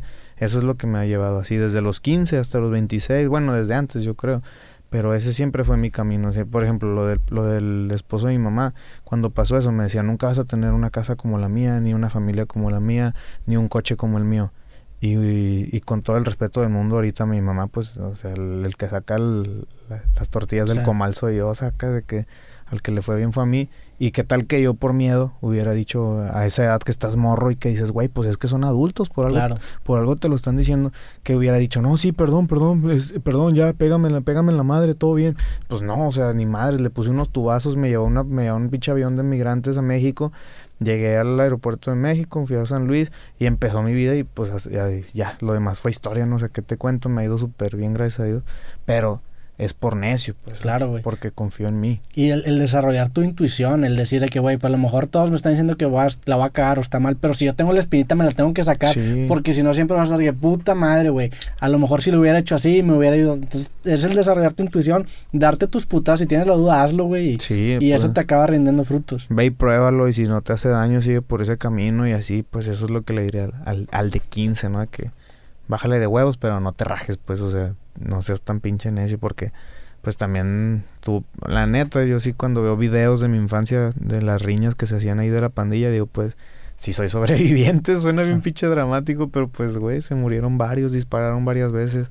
Entonces ya no, cuando veo que llegan gente de la música así, la nueva generación de, de, rappers o trappers en bares o en antros que me ha tocado ir y no, que yo cuando estaba morro yo los veo de que, güey, pues estás morro, güey, o sea, no es por ser, no es por ser ojete ni nada, pero nadie quiere entrar a una pandilla de nuevo, pues nadie quiere ser pandillero. Ahí nacimos, nosotros no éramos pandilleros, ni siquiera era como que todos anduvieran pelones o cholos o con conjuntos, eran güeyes normales, o sea, eran vatos que ahí viven en la colonia y que son culeros porque les tocó ser culeros y no se van a dejar y esa calle es de ellos y la van a defender, pero no es como en las películas que piensan que va a haber 10 güeyes de dikis de negro, o sea, sí hay pues y sí son bien recios también, pero en la que yo crecí era más raro y más peligroso porque no sabías cuál era quién, de repente venía un señor que se veía grande así, 45, 50 años y ese güey también era de la pandilla y si íbamos correteando un güey, me tocó una vez íbamos correteando un güey y el vato pensó que el señor le iba a ayudar y el señor era de nosotros, y lo volteó contra la pared y lo manchamos entre los tres.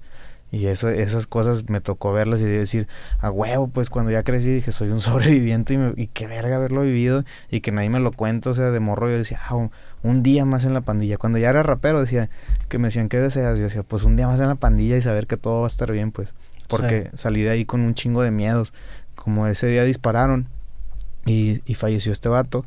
Eh, ¿Este día el del señor? No, otro día, el día, ah. que, el día que yo me fui a Monterrey crecí, crecí como bien asustado, haz de cuenta que si sonaba el ventilador de que en mi mente era como ta ta ta ta ta ta. Y yo y yo no podía dormir, me cambié de turno de, a la tarde eh, por lo mismo porque no, no podía dormir, me dormía hasta que amaneciera porque la pandilla de esos güeyes reventaron todas las casas de acá. Entonces yo decía, chingado, van a, pues en cualquier momento van a venir a esta casa y es la de mis abuelitos y y esta casa es de mi tía y así. Con el tiempo, pues ya los vatos, ya, o sea, vieron de que al Chile, pues no, quién fue y quién no fue. Y vieron que yo me hice músico y que, pues, bueno, cantante o rapero. Y de que me, y de que representé Machín San Luis. Y fecha que si los vatos me ven ya me saludan todos. Pero en ese entonces fue muy difícil para mí. Yo quedé como con un trauma de que todo mi mente cualquier sonido en la noche lo transformaba. Si, si azotaba en una puerta sonaba como un disparo. Te, mudaste y seguías creyendo que me van a encontrar aquí, güey. Sí, en Monterrey, haz de cuenta que me pasó bien loco la primera noche que llegué a vivir aquí. Eh, eh, me levanté así de que ¡ah!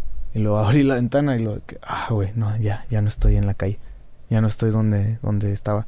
o sea, te tenías pesadillas también de eso, güey. Sí, porque pues aunque alguien se quiera ser muy valiente cuando ves que alguien se muere en Sí, no mames está culero, güey. O sea, yo sí crecí con esa madre de que, pues, lo, no sé, lo reflejaba en mí. Decía, no mames, ese morro a lo mejor también quería, pues, tener una novia y andar jugando y comprarse un coche y, y salirle y acá. pues tiene familia y la chingada y todo eso. Pero, pues, la neta, cuando eres morro y, eres castroso por naturaleza, porque, pues, creces ahí. O sea, ese es lo único que tiene. La gente dice, es que eres un vago, un pandillero. No es eso, es que es lo único que ven, es lo único que hay. No hay otra. Solo hay fútbol, cerveza y estar en una esquina. Nadie llega y te dice, oye, güey, ¿quieres ir al centro a caminar? ¿Quieres ir por una nieve? ¿Quieres ir a buscar jale? Nadie, güey, nadie, nadie va a ir a hacer eso. Nadie, nadie pone una cancha para que la banda vaya y juegue ahí. O sea, todo ese pedo, pues, eh, hace que te, en tu ecosistema busques la manera de sobrevivir y de sobresalir. Y pues en esos tiempos era de que el pandillero más respetado, a ver quién era, de mi barrio sigue siendo ese güey, el que mencioné al inicio del, del podcast y todo el rollo. Entonces, pues todo ese pedo que me, que me tocó ver cuando te haces rapero, me, a veces chocaba mucho que la gente dice, es que no te creo. Le digo, es que no me tienes que creer, güey, no me importa si me crees o no me crees, yo ya lo viví. No te crees la historia, dices tú. Simón, de que pues el rap tiene que ser credibilidad. Y, yo, y yo rapeaba muchas cosas de eso porque era lo que veía. Entonces muchos güeyes grandes me decían, pues yo no te creo, güey. Al chile no te compro tu mensaje. Estás muy morro, ¿cómo me vas a decir eso si tienes 16 años? O sea, pues hazle como quieras, güey, de ahí vengo, o sea, de ahí salí. Vamos si quieres a mi calle para que veas cómo, para que veas cómo te saludan y, a la fecha pues ya ahí tengo mis fotillos con todos y ahora ahorita que ya se pueden subir y del recuerdo y, chido, ¿no? O sea, eh, Yo que se ha de sentir bien chingón como haber completado ese círculo, güey, me imagino. Sí, pues y, soy el orgullo de, de la colonia. En diciembre subí un videito en, en, el, en el IGTV que se llama... Tienes como algo ahí en, en, tu barrio, ¿no? Sí, ese, ese lo grabé en donde nos juntábamos y ando... Ese video tenía un mensaje, ¿cómo puedo andar enjollado con lo que se consiguió en el año? Tan, tan, tin. Sin ni un solo escolta, entre como 100 pandilleros de diferentes barrios, morras bailando cumbia, un güey tocando cumbia, gente haciendo comida. Ese fue un mensaje para la gente que no cree. Eso es como un, mira güey, no tengo nada que demostrar, pero esta es la otra cara de la moneda que ves todo el año en escenarios y que ves en meet and greets y que ves en, en, camerinos. Esta es la otra cara donde me encanta estar. En una cancha de tierra ahí en el ferrocarrilero y en la colonia con un chingo de cumbia y todos tomando cerveza. Y lo subí en diciembre, se llama El Barrio. Está en mi, en mi IGTV, ahí lo pueden ver. Y eso está bien chido, pues ni modo que contrates eso. O que les digas, eh, llego y todos actúen como que me conocen y todos abracenme bien verga. Pues, contrata raza y qué, güey, pues. No, no, no, nada de eso. O sea, son. Ahí crecí, ahí salí. Qué cabrón, güey. Sí, sí, o sea, sí te sigo muy cabrón con. Porque te digo, vino Secan hace como tres días y el vado también me platicaba de.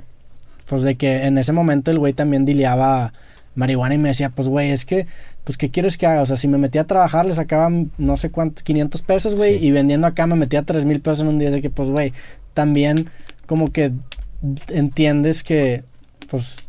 te la buscas. Y pues también te pones tú en sus zapatos y dices, pues, güey, probablemente yo hubiera hecho lo mismo, güey. ¿Y qué es eso? Creo que la conversación lleva a eso, que eventualmente, pues, tú me cuentes eso y digo, pues, güey, yo si estuviera en tus zapatos, probablemente hubiera hecho exactamente lo mismo, güey.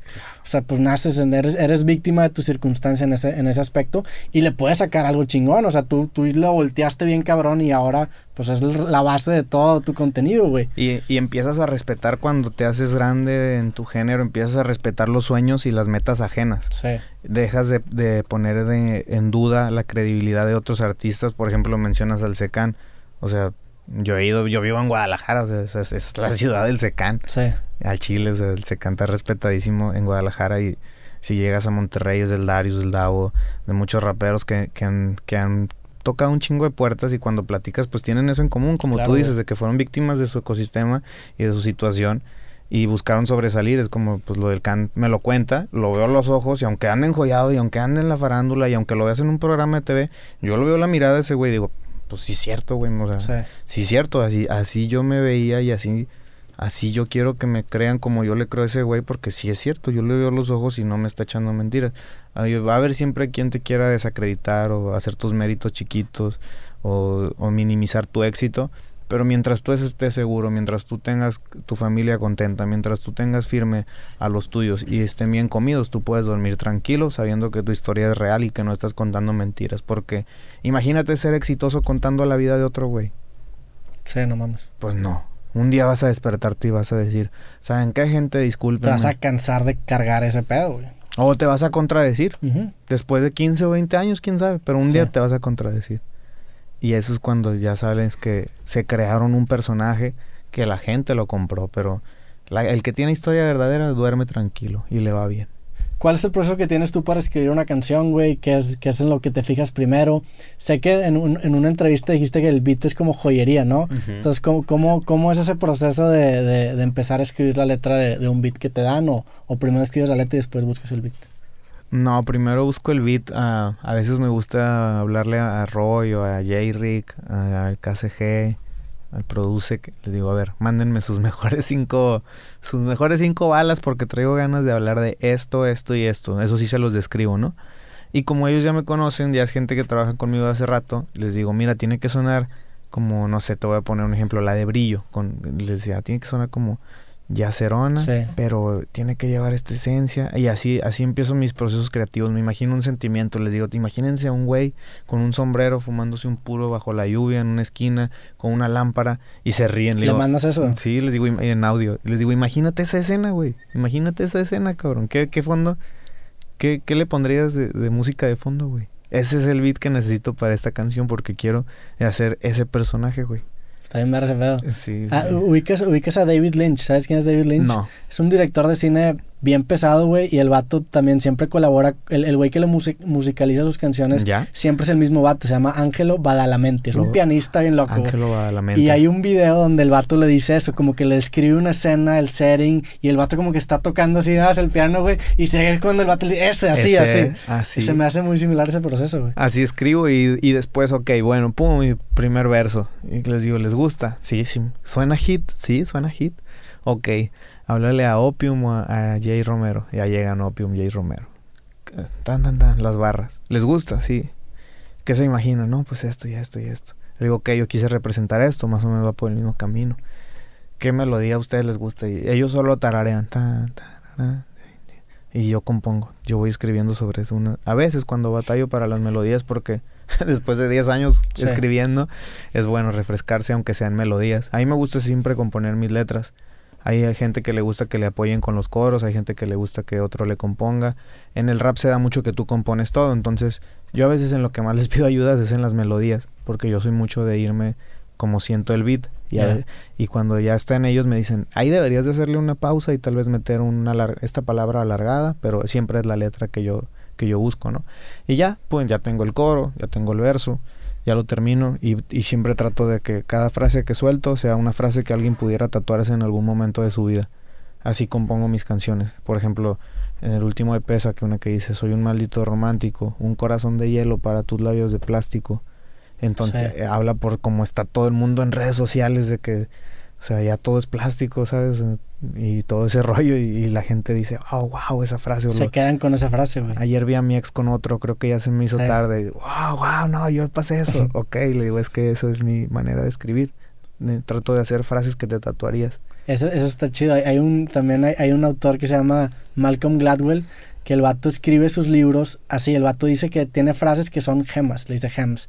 El güey dice, yo quiero tener esas frases porque es con lo que la gente se, se queda y es lo que acaba compartiendo. Porque dice, oye, como dice Gladwell, y saca una frasecita. Seguramente esas son tus gemas que, oye, esta Sí. canción dice esta Sí. línea.